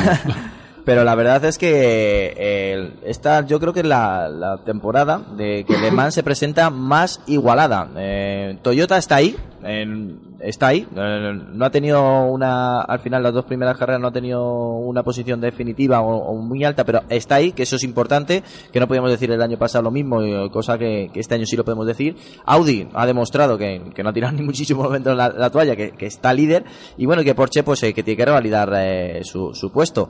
Eh, me voy a una, una pequeña pregunta entre Audi y Porsche. ¿Cómo os veis cada uno eh, desde un puesto distinto? Es decir, ¿tú cómo ves ahora mismo José Antonio a Audi y cómo ves eh, Nacho a, a Porsche? Yo a Audi le, le veo pues igual que, que otros años. Es, es- es el que lleva más tiempo en los últimos 10 años demostrando lo que, el potencial brutal que tiene. Y el año pasado era un rival poderosísimo, era el rival a batir, eh, sinceramente. Y este año pues está, pues ha empezado más fuerte que, que los demás. Hay que, hay que dejarlo así de claro, ¿no? Pero bueno, eh, aunque somos marcas hermanas en el sentido que estamos dentro del grupo Volkswagen, cuando cuando empieza la carrera eh, aquí no somos tan hermanos, pero de- dentro de la, de, la, de la salud de la competición y, y al final pues la victoria estará en Audi, en Toyota o en Porsche y lo que sí está claro es que si gana o Porsche o Audi pues el presidente del grupo sí estará contento, ¿no? Pero es el, el que va a ganar si gana cualquiera de las dos marcas. Vamos, yo prefiero que el señor Blume sea el que más se alegre el, el domingo a partir de las 3 de la tarde. Eh, Nacho. Bien. Audi desde luego ve a Porsche como, como el favorito, es decir, el, que gana el año anterior pues siempre es el rival a batir. Eh, no cabe duda que, bueno, que como hemos dicho antes, el, coche que Audi presenta este año, pues bueno, quizá la gente pueda hacer más, más frente a, un coche con, quizá ya con una experiencia de un año anterior y, que bueno, pues que lo han ido afinando, ¿no? Eh, las dos primeras carreras yo creo no representan nada, es decir, yo creo que son dos carreras que todos los fabricantes nos planteamos como, como carreras de prueba y verdaderamente el reto luego viene en, en 24 horas. Eh, en las dos primeras carreras, si recordamos, pasaron muchísimas cosas a todos los equipos y a todas las marcas, con lo cual si, si hemos visto en seis horas que eso ha ocurrido, multipliquémoslo por cuatro, como decía José Antonio, con lluvia, con noche, etcétera, etcétera. Pero bueno, yo creo que, que esa es la parte bonita, esa es la parte más emocionante y, y en una carrera en la que si te duermes una hora sabes que cuando te despiertes pues te puedes encontrar un panorama totalmente diferente al que, al que has dejado ahí, ¿no? Pero, pero en, esta, ca- en esta carrera se, se duerme. Yo creía que no, y menos aquí además. ¿eh? Los pilotos, los pilotos a veces echan la cabeza. Pero eso que dice, que dice Nacho es verdad. Si te fijas en la primera carrera, eh, recuerdo que lideraba eh, Brendan Harley, llevaba, iba liderando la carrera. Eh, sufrió, como, veis, ese como sabéis, ese accidente al intentar adelantar a un, a un 911, eh, volcó. Eh, a los pocos minutos se veía que un Audi entraba en boxes o se quedaba parado y a los pocos minutos un Toyota empezaba a soltar piezas de, de- de la carrocería porque había reventado un neumático. Y todo eso en, en una carrera de 6 horas transcurrió solo en media hora. Imagínate lo que puede pasar en 24. Yo como veo que aquí hay, se mantienen muchas formas, están ahí como vigilando sin ningún atacar y tal, voy a poner un pun- el punto canalla y les voy a preguntar, si no ganara su marca, ¿quién preferiría de los rivales que ganara? Esto va un poco por los alemanes, pero también por, por Ford, Nissan, a ver cómo... Si no tuviera que ganar tu marca, ¿cómo preferirías que termine la cosa? Bueno, yo sí, por, abrir fuego, eh, te, re- te reconoceré que, que como buen atlético que soy, si no gana mi marca, me da igual quién gane, así de claro. Un micro, un Sí, micro todo... que sea alto. Venga, venga, a ver, el los siguientes. Si no gana Ford, Yo me quedo con Si que no gana Audi. si no gana Audi, que ganen los aficionados y que vean una buena carrera. ¡ay, qué bonita queda eso! ¡Qué bonita queda! Nacho, Nacho, muy político. Yo, ya que di- di- disparas contra Foro, a ver, yo, evidentemente la, la categoría en la que la categoría GT Pro es una categoría muy abierta en la cual en los últimos años ha habido ganadores distintos todos los años, por lo cual este año yo creo que también puede ganar cualquiera. Yo ahora que no me oye nadie, esto que no salga de aquí, yo pues desde pequeñito siempre he tenido un corazón rojo y entonces a mí personalmente pues ya Bueno. sí. Bueno. Sí, sí, si no si no si no gana Ford pues bueno pues si hay un pues hay- si hay un coche rojo por ahí pues Un colorado, ¿verdad? Si hay un colorado por ahí, mejor que no. Bueno, pues tenemos al otro lado del teléfono a Santi Ayale que quería nos acompañar en este especial previo Le Mans. Bienvenido, Santi. Santi. Bueno, eh, prometo que Santi está. Santi, Santi se ha, ha abandonado. Bueno, ahora le contactamos con Santi. Eh, otra de las preguntas que nos hacían un oyente que dice, cuando hagáis el previo se lo tenéis que preguntar. Eh, vuestra vivencia cuando estáis en la 24 de Le Mans, ¿cómo es? Eh, porque la gente se sorprende la- el buen rollo que tenéis entre vosotros. Dice, "Joder, yo nunca me hubiera esperado que entre marcas hubiese tan buen rollo. No, hombre, pero ten en cuenta, ten en cuenta que entre las marcas tenemos que tener, al final, Le Mans, bueno, la competición es en general, pero especialmente Le Mans eh, es una competición entre caballeros, o sea, y siempre tienes en consideración a los demás. O sea, nosotros, por ejemplo, hemos trabajado mucho en la aerodinámica delantera, pero también en el diseño de la parte de atrás para que estos señores que van a estar tantas horas viéndola, eh, les resulte bonita, ¿sabes? Esto ya se empieza a animar un Pues, ¿te- poco. ¿Te puedes creer que, que no me voy a fijar hasta ahora mismo? Ya, bueno, es que os cuesta mucho ver las líneas de la carretera, pero vamos, que... Lo habéis No. aprendido, nosotros mejoramos los retrovisores porque, nos necesitamos más grandes para ver qué pasa detrás. Qué bueno. No, pero vamos a ver, yo creo que el espíritu con el como se vive Le Mans es, eh, yo creo, un espíritu donde, de verdad, por encima, por encima de los colores que defiendas, eh, sobre todo es un espíritu donde la competición del deporte del motor eh, se eleva a unos niveles extraordinarios. O sea, yo siempre he dicho que en Le Mans, sea, fíjate, hoy, hoy, hoy me preguntaba un compañero en la oficina y digo, oye, ¿qué se hace allí durante 24 horas? Claro. Digo, pues mm, te lo creas o no es que no te das cuenta de cómo pasa el tiempo. O sea, te vas a ver una curva, eh, tomas un café, te encuentras un amigo, charlas, eh, ves las pantallas, ha habido un cambio de clasificación y, y- y cuando te quieres dar cuenta las horas van cayendo una detrás de otra eh, de una forma absolutamente espectacular. O sea, pensad lo que hablamos, Le Mans es un pueblo, es una ciudad relativamente pequeña y llegan 300.000 personas. O sea, yo siempre digo que, que hay cosas que aunque vayas todos los años te siguen impresionando, ¿no? Ver la gente allí con sus tiendas de campaña, eh, ver la gente a las 5 de la mañana sentado en una silla con una manta echada por los hombros y un termo de café. O sea, no sé, yo creo que es algo de verdad que- que es absolutamente espectacular. Sí, además hay dos espectáculos, como ha dicho Enrique, hay un espectáculo en la pista y otro espectáculo alrededor de ella. El- el- la pasión que vive el público, eh, te vas a los, a los campamentos que, que hay establecidos alrededor de la, de la pista, con, que además eh, se suelen congregar por afinidades o por nacionalidades y, y es, es, es espectacular ver la pasión que, que, que despierta este, este deporte. Y yo creo que Le Mans es por encima prácticamente de cualquier otra competición del motor la que más expe- expresa la, la- la pasión de- del automovilismo. Es, El- es distinto, es diferente. Sí, Nacho. Yo, de, de alguna manera, a, a un aficionado, como me imagino el que, que- que ha hecho la pregunta, le diría por un lado que, que la batalla está en la pista y, y que, que luego fuera pues lo ves entre los propios equipos, no solamente los cuatro que estamos aquí representados. A ves durante la carrera de noche y te acercas al- a los boxes hasta ves a lo mejor mecánicos de un equipo y de otro hablando entre ellos, con lo cual hay camaradería.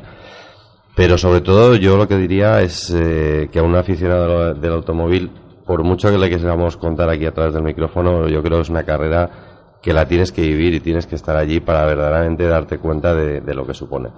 Y, y como decía Enrique, es decir, es que, es que las horas pasan sin darte cuenta y, y- es así, pero verdaderamente eso lo sientes cuando estás allí y cuando ves efectivamente que pasa el tiempo de la forma tan rápida como pasa.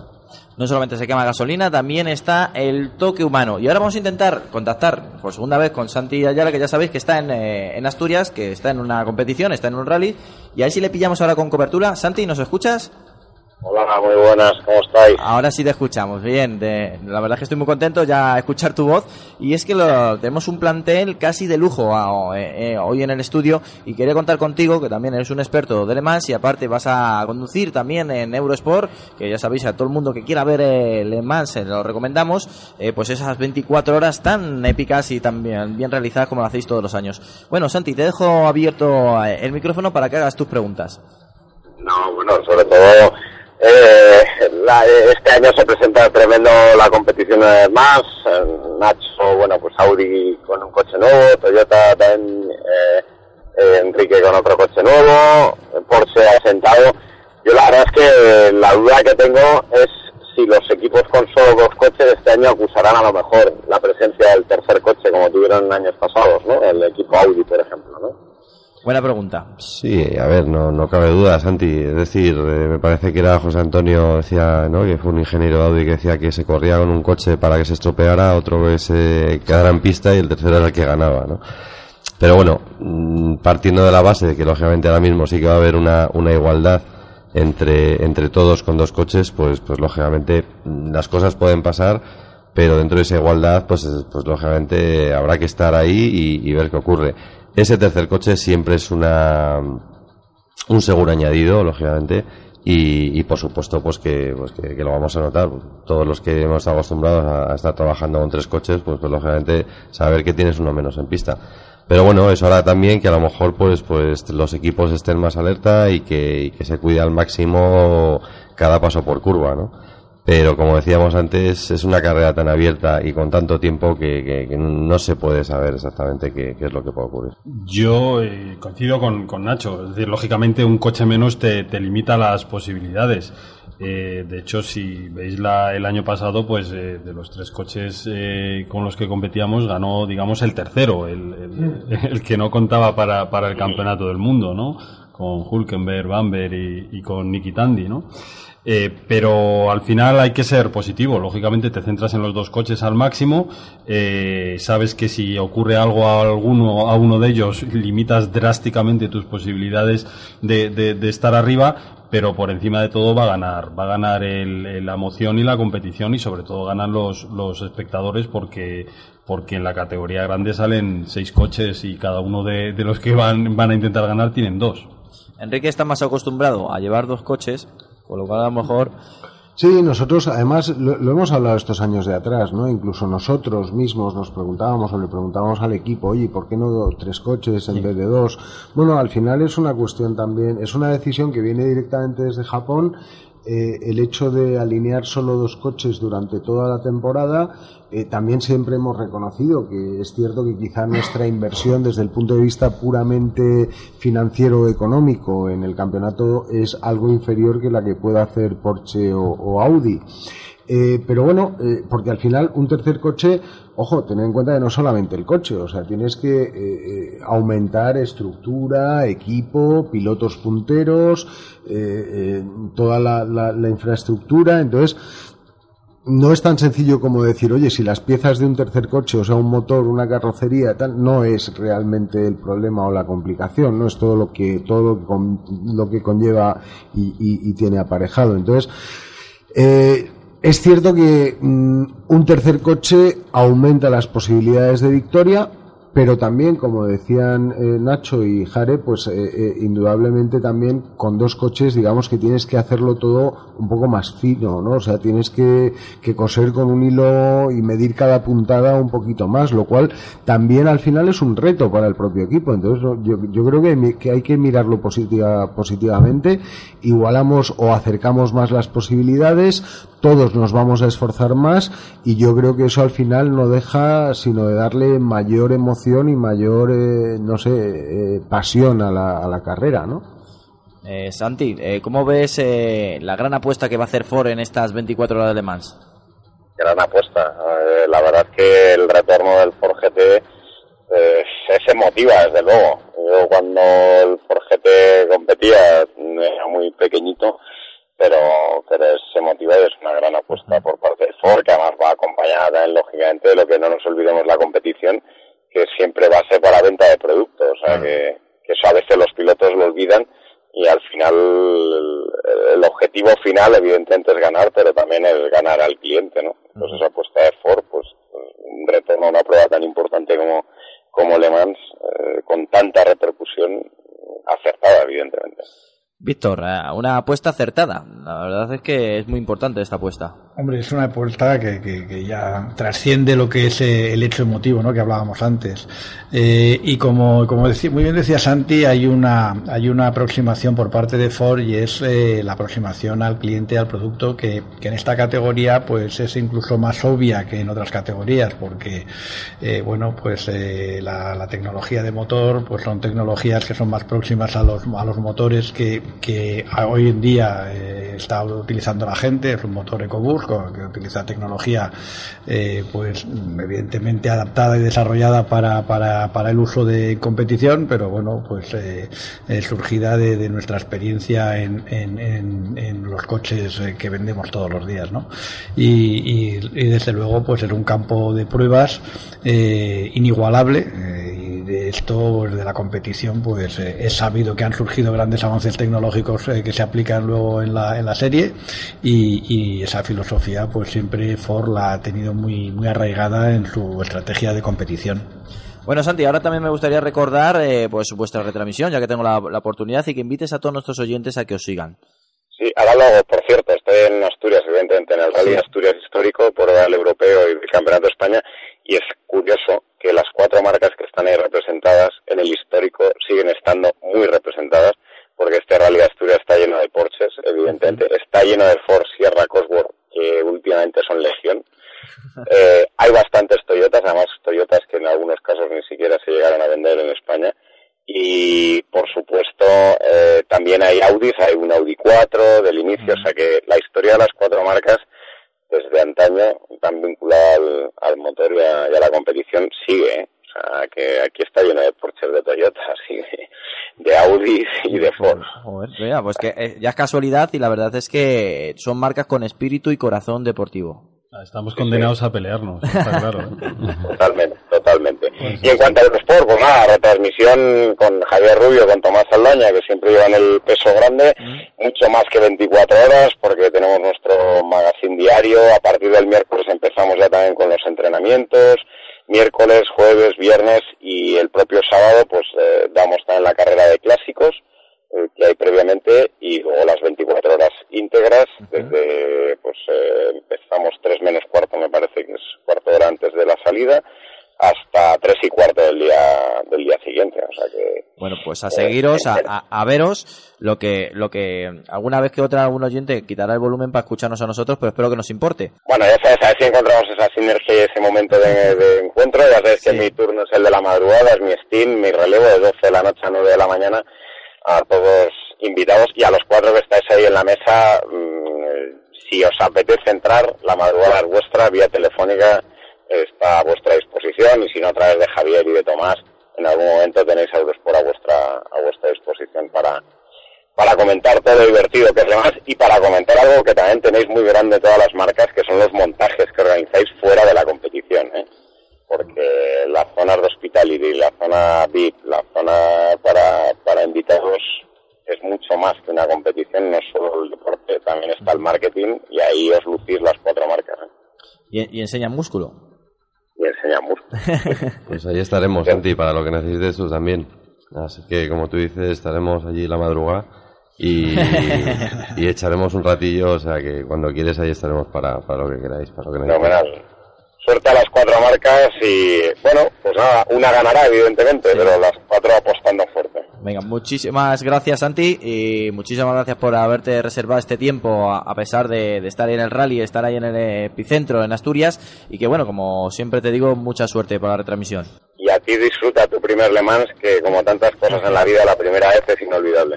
Sin duda alguna, me voy también con muy buena compañía. Tengo un gran elenco de amigos aquí también delante. Muchas gracias Santi. Perfecto, un abrazo, gracias. Un abrazo. chao. Hasta luego, adiós. Pues ahí tenemos a Santi, que la verdad es que la radio está muy bien, pero es que la televisión también. Y el año pasado todo el mundo nos mandaba una foto de estoy escuchando Auto FM y lo estoy viendo por Eurosport. Y creo que es una combinación perfecta. Bueno, Santi ha, sacado un detalle también muy importante, que esta competición, como todas las competiciones, se hace para vender coches. eh, y es que yo creo que es un foco perfecto, eh, ideal, tal como se está, por lo menos, dirigiendo eh, el tema automovilístico actual y las tecnologías también híbridas. Eh, es el máximo exponente de la tecnología híbrida en el mundo, el campeonato de resistencia, y bueno, y Le Mans es el mayor foco de ello. Tanto Toyota, que lleva muchísimos años apostando por esta tecnología, ahora Audi también, por supuesto Porsche y Ford. Eh, es un lugar perfecto para enseñar eh, la tecnología que tenéis allí, que bueno, que siempre hemos dicho y todo el mundo se ha sorprendido, por ejemplo, con el Porsche, es decir, un Porsche híbrido y que funciona tan bien. Oye, que es que esto también es competición, eh, que también lo aplicamos en los productos de competición. Sí, además es nuestra filosofía desde, desde que nació la marca en el año 48, no solo por nuestra vincul- vinculación a competición, que, que llevamos más de 30.000 victorias absolutas en toda nuestra historia, sino porque siempre hemos, eh, hemos desarrollado coches de carreras pensando en los vehículos de serie, ¿no? El, cambio actual de, un 911, por ejemplo, un PDK, una caja de doble embrague, ya se desarrolló en los años 80 precisamente en un 962, ¿no? Que, que, ganó Le Mans. Eh, de todas maneras, para nosotros es que es algo, algo fundamental y como dato curioso diré que, que el bloque motor que equipa el 919 Hybrid es muy, pero muy similar al que equipa el 718 Boxster. Que nos hagamos una idea. Sí, con lo cual eh, nosotros siempre intentamos desarrollar una tecnología que sea aplicable al, al, al, al mundo real, por decirlo de alguna manera. Eh, Víctor, eh, también Ford, eh, hemos visto recientemente el Ford Mondeo eh, híbrido con el que más, rematando también la, la pregunta, el que tiene el mismo precio, precio equivalente con un motor diésel. También vuestra apuesta por coches híbridos es muy importante. Sí, por supuesto. Está claro que es un camino que, hay que recorrer. Ford tiene ahí la tecnología, porque de hecho en, Estados Unidos, que es donde verdaderamente se, inició la demanda de este tipo de, de, de productos, pues, pues Ford está ahí conjunto con, con nuestros amigos de Toyota e incluso compartimos algunas tecnologías. Y, y aquí en Europa, pues eh, el plan está en marcha. eh, tenemos ya un coche en la gama y en los próximos cuatro años, pues van a llegar otros cuatro novedades más en el mundo de la electrificación, porque verdaderamente, pues en este momento, pues Europa ya eh, está madura para, para este tipo de tecnologías y allí estará Ford con su tecnología, por supuesto.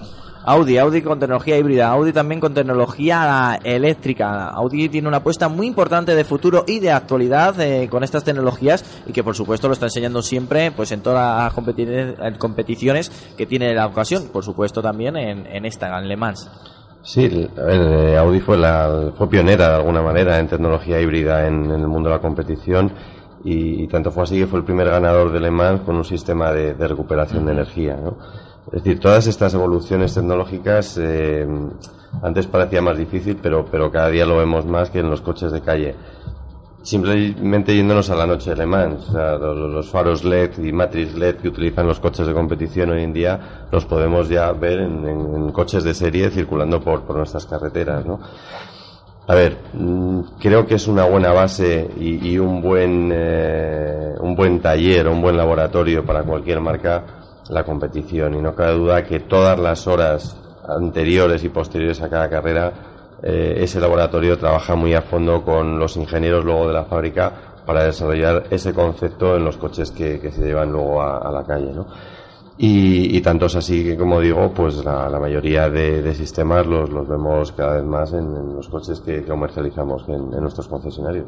Enrique, lo dijimos en el especial de Toyota que tuvimos recientemente aquí en el programa. eh, cuando hablamos de Toyota hablamos de híbridos y cuando hablamos de híbridos hablamos de Toyota. Y por supuesto en esta competición eh, también es un lugar idóneo para demostrar este esta tecnología y encima con este nuevo bólido, con este nuevo LMP1.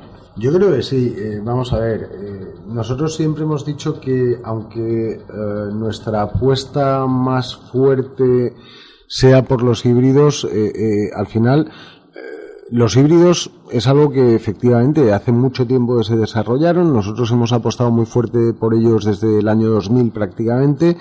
Pero es cierto que al final cada vez más marcas se están sumando a, la hibridación como una alternativa tecnológica viable y real. O sea, tanto en motores sencillos, en motores de altas prestaciones y, y sobre todo, al final, eh, date cuenta de lo que habéis hablado. Yo creo que el Campeonato del Mundo de Resistencia es quizá una de las modalidades de competición que más eh, tecnología permite exportar e importar, o sea, el- el- la transferencia de conocimientos en el, en el caso del campeonato de resistencia es muy amplia con respecto a los coches que terminan siendo de calle. O sea, en las categorías GT eh, eh, tienes coches que al final se venden eh, en la calle y en las categorías de prototipos tienes tecnología que al final se aplica a los coches de calle. O sea, nosotros, nuestro equipo de, Le Mans, o sea, nuestro equipo del WEC trabaja muy de cerca con Japón en transferencia de conocimientos y transferencia tecnológica. Al final, un híbrido de competición y un híbrido de calle tienen que regenerar energía, tienen que almacenarla, tienen que utilizar esa energía eléctrica. Entonces, eh, al final, en, en mayor o menor medida, eh, pero los basics, lo- los, los básicos de la tecnología se pueden, se pueden aprender y, y, por supuesto sacarles muchísimo partido. Enrique tenía ahí guardada una, una pregunta, Enrique Naranjo. Sí. Venga, adelante con ella. Bueno, yo quería hacer una reflexión al hilo de la pregunta que viene después. La, la reflexión es que hoy aquí en esta mesa hay eh, cuatro representantes de tres de los más potentes grupos de automoción del mundo y están eh, presentando el programa deportivo más importante de todas sus marcas. Eh, viene a ser para Audi, para Porsche, para Ford, para Toyota, lo mismo que la Fórmula 1 para Ferrari. Esto nos da una primera dimensión de la carrera de la que estamos hablando. Y la pregunta va un poco al hilo, al hilo de esto. Porque las 24 horas de Le Mans eh, es una de las muy pocas, yo diría que solo dos carreras en el mundo que son más importantes que el campeonato en el que están englobadas. Vosotros desde vuestro trabajo del día a día de la comunicación de una marca, supongo que también eh, consideráis más importante ganar esta carrera que ganar el campeonato del mundo. Eh, ¿podéis, ¿Nos lo podríais explicar por qué esta paradoja desde vuestra experiencia? A ver, la, la paradoja yo creo la crea el propio campeonato en sí. Es decir, eh, estamos hablando de un campeonato por el cual las, marcas luchan. Es decir, todos queremos llegar al final de temporada como campeones. Lo que sí es cierto es que se trata de un campeonato muy abierto, con carreras en las cuales eh, de seis horas todavía no llega una gran afición y verdaderamente el, el petardazo, por decirlo así, es la carrera de 24 horas, donde cada vez hay más aficionados que acuden además y cada vez hay más seguimiento pues a través de televisión, radio, redes sociales, ¿no? Con lo cual yo creo que al final la imagen que queda es la del ganador de Le Mans, no la del ganador del campeonato. Probablemente cuando acabe el campeonato nadie oye, pues oye, Porsche ha ganado el campeonato, ¿no? Pero sí todo el mundo recuerda quién fue el ganador de, de la carrera de Le Mans. Es más, si la- el campeonato anterior hubiera ganado mm, Audi Le Mans, sí, pero Porsche hubiera, se hubiera llevado la- el campeonato, no se acordaría nadie. O lamentablemente, como le dirá Enrique, en el, en la- hace dos años, algo parecido pasó. Sí, al final, eh, vamos a ver, eh, hay una cosa, la resistencia en algunos países de Europa se sigue bastante, pero por ejemplo en nuestro país no es una competición que arrastre o que mueva a, a- nivel mediático lo que pueda mover Fórmula 1, el Mundial de Rallys, o sea, eh, entonces, pero todo el mundo sabe lo que es Le Mans. Es decir, tú hablas a cualquier persona de la calle y Le Mans es algo que se asocia con coches, ¿vale? Aunque la gente no sepa ni cómo empezó, ni cuántas ediciones, ni quién compite, ni qué categorías, pero eh, 24 horas de Le Mans es un nombre, yo creo que tiene un peso específico, pues es como Coca-Cola, ¿no? Todo el mundo lo conoce, todo el mundo sabe lo que es, lo que es Le Mans. Eh, sin embargo, al final, eh, eh, claro, nosotros como responsables de comunicación, la capacidad mediática que tenemos ganando Le Mans es mucho mayor, la explotación que podemos hacer desde la marca a nivel comunicación, a nivel dar a conocer la imagen de la marca, que ganando el campeonato, ¿no? Entonces, es cierto que porque realmente Le Mans es muy anterior al, al campeonato, o sea, es una carrera mítica, ¿no? Sí, es ahí es, es- exacto. Hay que hacer un poco de historia y ver que un poco cuál es el origen del actual campeonato, porque durante todos sus años de historia Le Mans se ha mantenido eh, pues absolutamente vigente y a altísimo nivel, mientras que el campeonato pues ha ido teniendo diferentes avatares, eh, incluso años eh, prácticamente estar casi desaparecido, a llegar ahora a volver a, a- a- retomar una, una senda en la cual yo creo que, que además es muy positiva. Yo creo que en muy pocos años vamos a ver que el campeonato va a coger mucha fuerza, pero evidentemente eh, esta carrera tiene un campeonato, no es como campeonatos que tienen carreras, sino que eh, Le Mans pues está envuelto en un campeonato, pero Le Mans eh, desde luego va a superar y, y siempre va a estar por encima de su campeonato. Y yo creo que, que lo, lo mismo que pasaba que comentabas la otra carrera, pues yo creo que te referías a las 500 millas de Indianápolis, que, que obviamente pues pasa exactamente lo mismo. De todos modos, en base a lo que está diciendo Víctor, eh, y también un poco viviendo el ciclo que, que actualmente estamos viendo de Fórmula 1, ya hemos visto que el interés que está mostrando el campeonato WEC a nivel mundial en los últimos años ha subido. Como decía Sí, antes, sí, el número de, personas que van a los circuitos, en retransmisiones. ¿Quién hacía antes una retransmisión de 24 horas de, de Le Mans? O el propio Eurosport, que sabéis que hacía cortes y, y ya ha decidido hacer del tirón una, una retransmisión completa. Eso viene dado también por un interés que hay también por parte de los aficionados. En estas últimas carreras eh, se vivían momentos cuando eh, quedaban apenas eh, cinco minutos de, de carrera en la que prácticamente se trataba casi casi de adelantar. Y cosa que, en una carrera de Fórmula 1 últimamente no ves a la segunda vuelta, ¿no? Con lo cual el aficionado al final cuando se siente delante de un televisor o le están contando algo, quiere vivir esa emoción que lógicamente pues pues en este caso con el web que está viviendo y no en otro tipo de carrera. Pero eso también demuestra, demuestra lo que significa las 24 horas de Le Mans. Es que no hay otra carrera en el mundo como esta. Bueno, puede estar las 500 millas de Anápolis o antiguamente Tarraflorio y cosas así, ¿no? Pero es que Le Mans es el- lo máximo que puede ver un, un- un espectador si es un gran aficionado al automovilismo. Eh, ¿Por qué? Pues porque con 24 horas, si la gente no sabe de qué va, pues a lo mejor puedes pensar, bueno, pues cuando vayas delante te relajas un poco. Mentira, estás 24 horas al límite, a todo lo que puede dar el coche si, si aguanta y llega hasta el final. Eh, hay una segunda reflexión en todo esto y es que, como decía Enrique, el problema que tenemos en España es que no hay una gran afición al, automovilismo de competición como puede haber en países más maduros en este aspecto, como Inglaterra, como Francia o como, o como Alemania. Entonces, si, si no hay un piloto español, pues parece que no lo seguimos. ¿no? Sin embargo, eh, no vas a encontrar una carrera de 6 o de 24 horas donde tengas emoción desde la salida hasta que acaba. Y hay un factor que a lo mejor es un poco frívolo, pero yo creo que también aporta, y es que hoy en día no hay una competición en, los cua- en la cual compitan coches tan diferentes, perfectamente identificables y tan bonitos, porque la verdad es que la, la plástica que tiene la car- los- las carreras de resistencia hoy en día no la encuentras, bueno, la Fórmula 1, yo es una opinión mía personal, pero los coches son feos. En- y, en otra, y, en otra, y en otras competiciones los coches son tan parecidos unos a otros que, que pa- prácticamente no los tienes que diferenciar por el número. Eh, sin embargo, eh, la, eh, la- la variedad plástica y estética que, que hay en una carrera de asistencia no se encuentra, creo, en este momento en ninguna otra competición.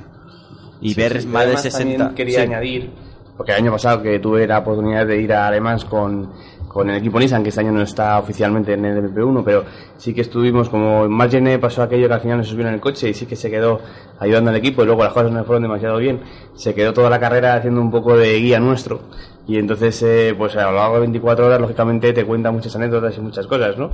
Y una de las que nos contaba, eh, recorriendo el circuito, era que el año anterior había estado con Fernando Alonso y nos hablaba de las ganas que tienen todos los pilotos de Fórmula 1 de hacerle más. O sea, que es algo que les, les chifla, les engancha, les vuelve locos. O sea, no les hace resistencia, o a lo mejor sí, ¿no?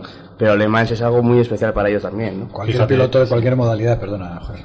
No, no, sí, iba, sí, iba a apuntar eso. Fíjate que cuando el año pasado ganamos Le Mans y bueno, entre ellos estaba Nico Hulkenberg, piloto de Fórmula 1, pues el fin de semana siguiente creo que era el Gran Premio de Fórmula 1 de Rusia y era el gran protagonista allí, pero le ponían la alfombra roja hasta el mismísimo Hamilton. ¿no? Sí, es que quizá, por hacer una comparación, y tampoco es lo mismo, pero es verdad que es muy grande, el Dakar quizás sea la otra prueba automovilística a nivel de todo, ¿no? Que es un poquito comparable a, a, a Le Mans, ¿no? Que también es una prueba muy dura, o sea, la dureza al final le aporta un toque de, de aventura, de misticismo, de no sé muy bien cómo llamarlo, ¿no? Que le, le da algo especial a, a la carrera y que quizá por eso hace que sea mucho más especial que todo el campeonato, que al final está muy bien ganar un campeonato, pero son pruebas de 6 horas que no tienen esa, esa dureza, esa magia de las 24 horas, de la noche, de que te pueden pasar cualquier cosa y todo esto, ¿no? Tanto, tanto es así que yo creo que la propia Fórmula 1 se ha dado cuenta que tiene ahora un competidor ahí delante. Y tanto es así que de algún modo se ha hecho coincidir un gran premio de Fórmula 1 para evitar de esta manera, Sí. yo creo, la fuga de posibles pilotos de Fórmula 1 y que la relevancia se la lleven en un campeonato de resistencia y no en la Fórmula 1, ¿no? Sí, eso lo comentó también tiene porque estamos en una de las curvas más lentas y entonces, claro, estábamos parados con él y veíamos cómo salían los coches como si fueran lanzados por un tirachinas. Y decía, es que Alonso decía el año anterior exactamente eso. Joder, ¿cómo corre esto, macho? Si es que parece que lo tiran, comparado con los nuestros, los nuestros parecen de juguete. Y lo decía el propio Fernando Alonso, ¿no? Que sí que Recordemos una frase de que recientemente ha salido en el diario Marca eh, con Roberto Mer que le han hecho una entrevista es que en Le Mans se corre a tope, no como la Fórmula 1. Es, es- yo creo que, que define mucho de, de una persona que ha estado en los dos lados de cómo se ve Le Mans. Por cierto, que tenemos esperando a Ángel Pardo, ya sabéis, de Michelin España, que de neumáticos sabe un montón y más de Michelin. Gana, Y era porque, sobre todo, ya sabéis Como que... gane otro año, me he hecho que. Ángel. Un buenas tardes, un saludo para todos. Yo estoy más tranquilo porque gane quien gane, irá con Michelin, o sea que yo estoy más relajado que ellos. Bueno, Ángel, eh, siempre le hemos dicho y siempre le, lo volvemos a recalcar. Es súper importante los neumáticos. Ya es importante para un coche de diario, un coche de, de calle, ya para la competición es otro mundo. Y es que es la- el único contacto que tiene con el suelo y es con ello, pues tanto de seguridad, frenada y aceleración. Y más para un, al final, un reto tan importante como es estar 24 horas, una máquina 24 horas. Michelin eh, apuesta siempre por la máxima tecnología. Sí, y además, como bien decían aquí los contertulios, los expertos, pues es una prueba muy muy dura. Alguien la equiparaba con el Dakar y efectivamente, en pruebas tan largas, tan duras, donde hay un montón de parámetros, la mecánica, los pilotos, la resistencia, las incidencias, también tiene que haber un neumático que dure, que aguante, que sea sobre todo polivalente, ¿no?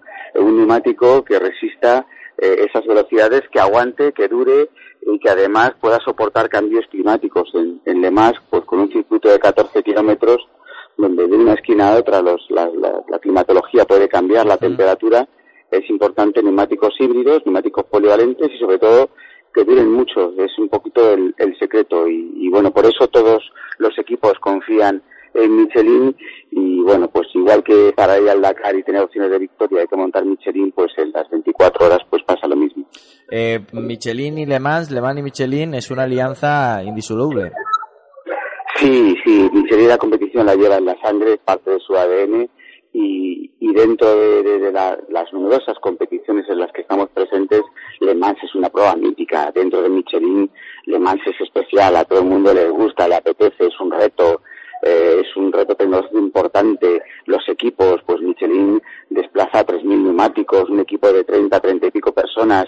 El, el- el garaje, lo que es la parte de taller, pues son 500 metros cuadrados de taller y otros 500 metros cuadrados de almacén y se vive en intensidad, como bien decíais antes, eh, muy fuerte durante las 24 horas, ¿no? Es una carrera, pues, eh, por una parte, donde se pone sobre la mesa todos los avances tecnológicos de cada marca, pero también es una prueba de resistencia, es un reto muy importante. Eh, Michelin este año, eh, como siempre, nos, nos presenta una gama muy completa de neumáticos y, y Michelin siempre apuesta por, por la última tecnología. Este año, ¿qué encontraremos en Michelin, Ángel? Este año soluciones sobre todo que, que nuestro objetivo es eh, responder a las necesidades de todos los equipos, pues tanto Audi como Ford, como eh, Toyota, como Porsche, pues eh, tienen equipos muy potentes, con máquinas muy potentes de, de- de muy grandes prestaciones y lo que nos exigen es eso, neumáticos que respondan a sus necesidades, eh, a cualquier tipo de circunstancia y sobre todo que duren. Estamos hablando de que el año pasado eh, había equipos que, que aguantaban 750 kilómetros con los mismos neumáticos, ¿no? Eso es importantísimo para poder ganar tiempo, para, para tener que parar lo mínimo posible para cambiar neumáticos, es un aspecto fundamental. Hoy Michelin trabaja mucho y todos los técnicos para ofrecer esos productos que respondan a estas necesidades. Cada equipo tiene su ingeniero de Michelin particular que hace un seguimiento eh, personal de, de las necesidades de cada, de cada equipo y están coordinados por el máximo responsable y es un trabajo muy duro con soluciones muy diversas, siempre, siempre en 18. Es una cosa que defendemos muchísimo y por eso Michelin para volver a la Fórmula 1 impone que sea en llanta 18, porque todas esas experiencias que sacamos de una prueba tan exigente como las 24 horas, en un año, mm, año y medio, las podemos eh, traspasar a los neumáticos de, serie, a los neumáticos que utilizan cada usuario. Por eso es una prueba que nos gusta tanto, porque es una prueba que se refleja, que, se parece mucho a lo, a lo que es los coches deportivos de serie, ¿no? Más o menos el mismo peso, llantas 18, estructura aerodinámica, son, son muy parecidas a los grandes deportivos. Y esas experiencias que sacamos son importantísimas para nosotros. Es muy importante eh, luego trasladar esa tecnología pues a- al neumático deportivo que, que calzáis las unidades, la- las grandes unidades de, la- las marcas deportivas. Michelin al final eh, recupera toda esa tecnología que ha, que ha invertido en, el- en los LMP1 y lo podemos ver a los dos o tres años en, en la calle, como bien has dicho, ¿no Ángel? Sí, por supuesto. Además, esto nos ayuda muchísimo también con, con los grandes constructores, ¿no? Pues Audi, Toyota, eh, Porsche, eh, Ford, para sus grandes coches, para sus grandes hiperdeportivos, pues también confían en Michelin porque es hay esa relación, ese trabajo de socios, ¿no? En la alta competición que luego se puede extrapolar también a los grandes coches que estas grandes marcas tienen, ¿no? Con lo cual es un trabajo de socio de- y que, que es muy fructífero, tanto en competición como en los neumáticos de serie. Y efectivamente este tipo de pruebas tan exigentes se sacan unas conclusiones enormes a nivel de, de carcasas, a nivel de compuestos de goma híbridos, de compuestos bigoma. Efectivamente son, son pruebas que, que para nosotros es un, es un laboratorio de alto nivel el- en tiempo real. José Antonio, adelante. Eh, no sé si a lo mejor, buenas tardes Ángel, me sale muy bien de, de mi pasado en Michelin, pero sí que hay que decir que es que el neumático es, es parte de- de- del juego de Le Mans y para que os hagáis una idea, eh, una carrera de Le Mans eh, suponen unos 5.400 kilómetros más o menos, en torno a casi 400 vueltas y un neumático en el mejor de los casos y con todo bien, climatología bien, pues puede durar 54 vueltas, lo cual es una barbaridad, teniendo en cuenta que el coche, en el caso del Porsche por lo menos, pues tiene que parar a repostar cada 14 vueltas, ¿no? Con lo cual empiezas a sacar un montón de números y a meterlos en, en simuladores y en ordenadores y el neumático es eh, no es que sea importante, es que es esencial en una carrera tan, tan bonita y tan larga como esta. Y luego de todos, que todos los años eh, nos encontramos que en 13 kilómetros puedes tener eh, las cuatro estaciones representadas casi. O sea, tienes una zona del circuito donde el asfalto está caliente, está pegando un sol importante y tienes otra zona del circuito donde dices, oye, es que me pararía eh, en el kilómetro 7 a poner neumáticos de mojado, ¿no? O sea, Sí, sí, es así. Es lo bonito de Mans también. No, es importantísimo ese, ese aspecto, es decir, los cambios cli- climatológicos que sufre, no solamente de seco, de lluvia, sino también de temperatura, hacen que haya que buscar esas soluciones que respondan, ¿no? Eh, en una carrera tan complicada esta, pues no se puede estar parando cada dos por tres porque la climatología cambia, es una carrera de resistencia, es una carrera muy dura. Eh, los coches son coches con una potencia descomunal. Los pilotos, como antes decíais, van al límite durante esas 24 horas, ¿no? Con lo cual el neumático tiene que responder y ese es el trabajo que, que nos satisface mucho porque cada año pues vemos que, que nos vamos superando, que sobrepasamos un poquito ese límite del año anterior que pensábamos que era insuperable y año a año lo vamos lo vamos consiguiendo.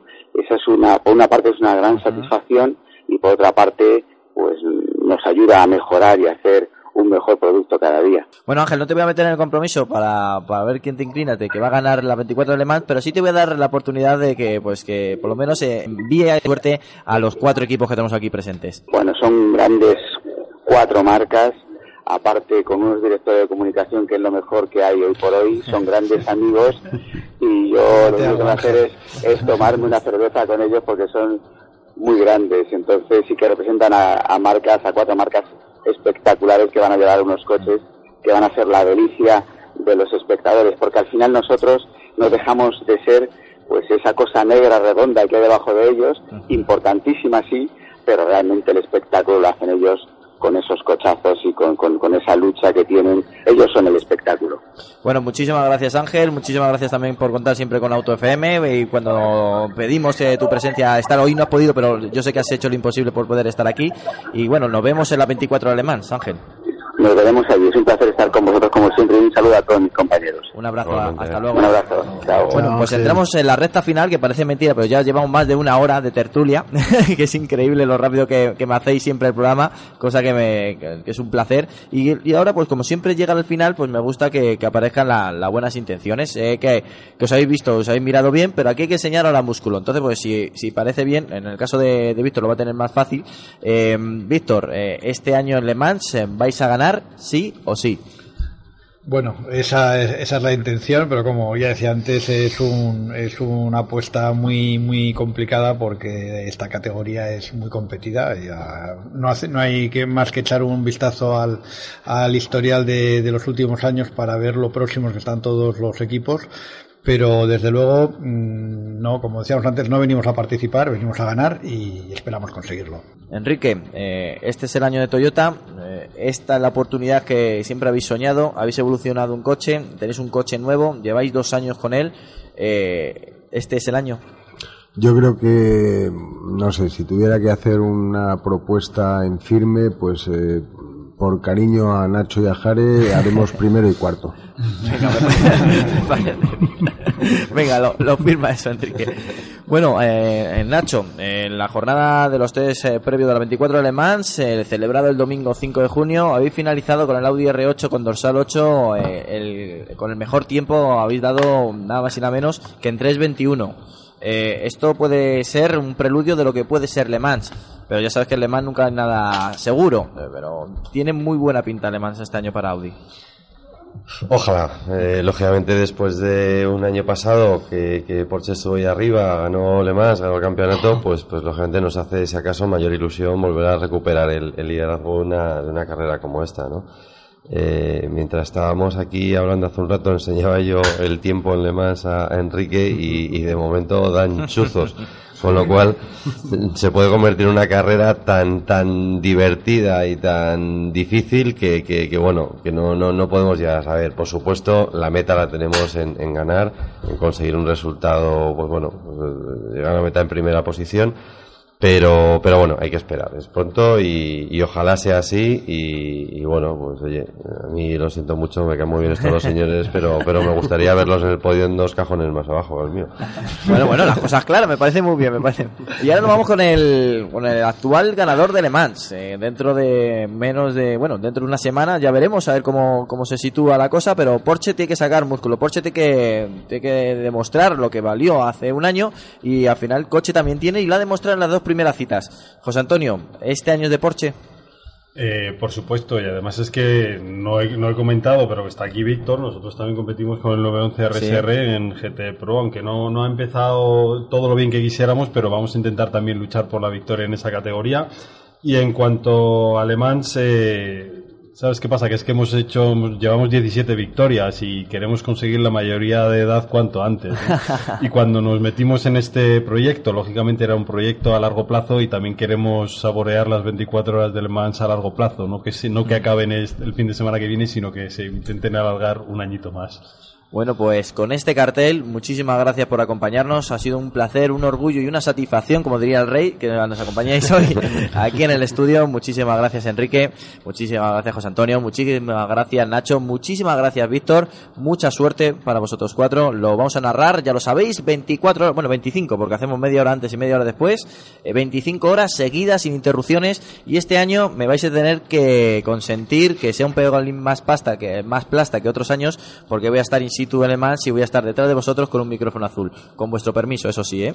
Bueno, lo dicho, eh, 24 horas de Le eh, en directo aquí a través de Cope Madrid Sur y de Cope Jarama. Y este año patrocinado también por Audi. Ser buenos y mucha, mucha suerte. 5, 4,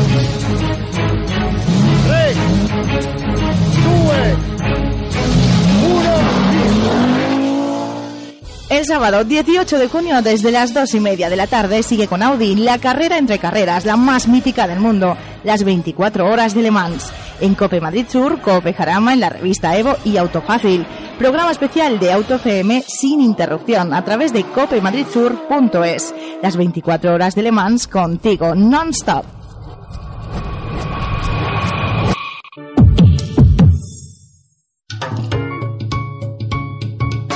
Lubricantes Total te ha ofrecido Auto FM. Lubricantes Total.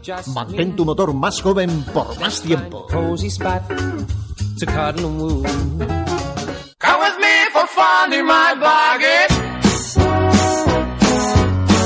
Come along, let's go for the hell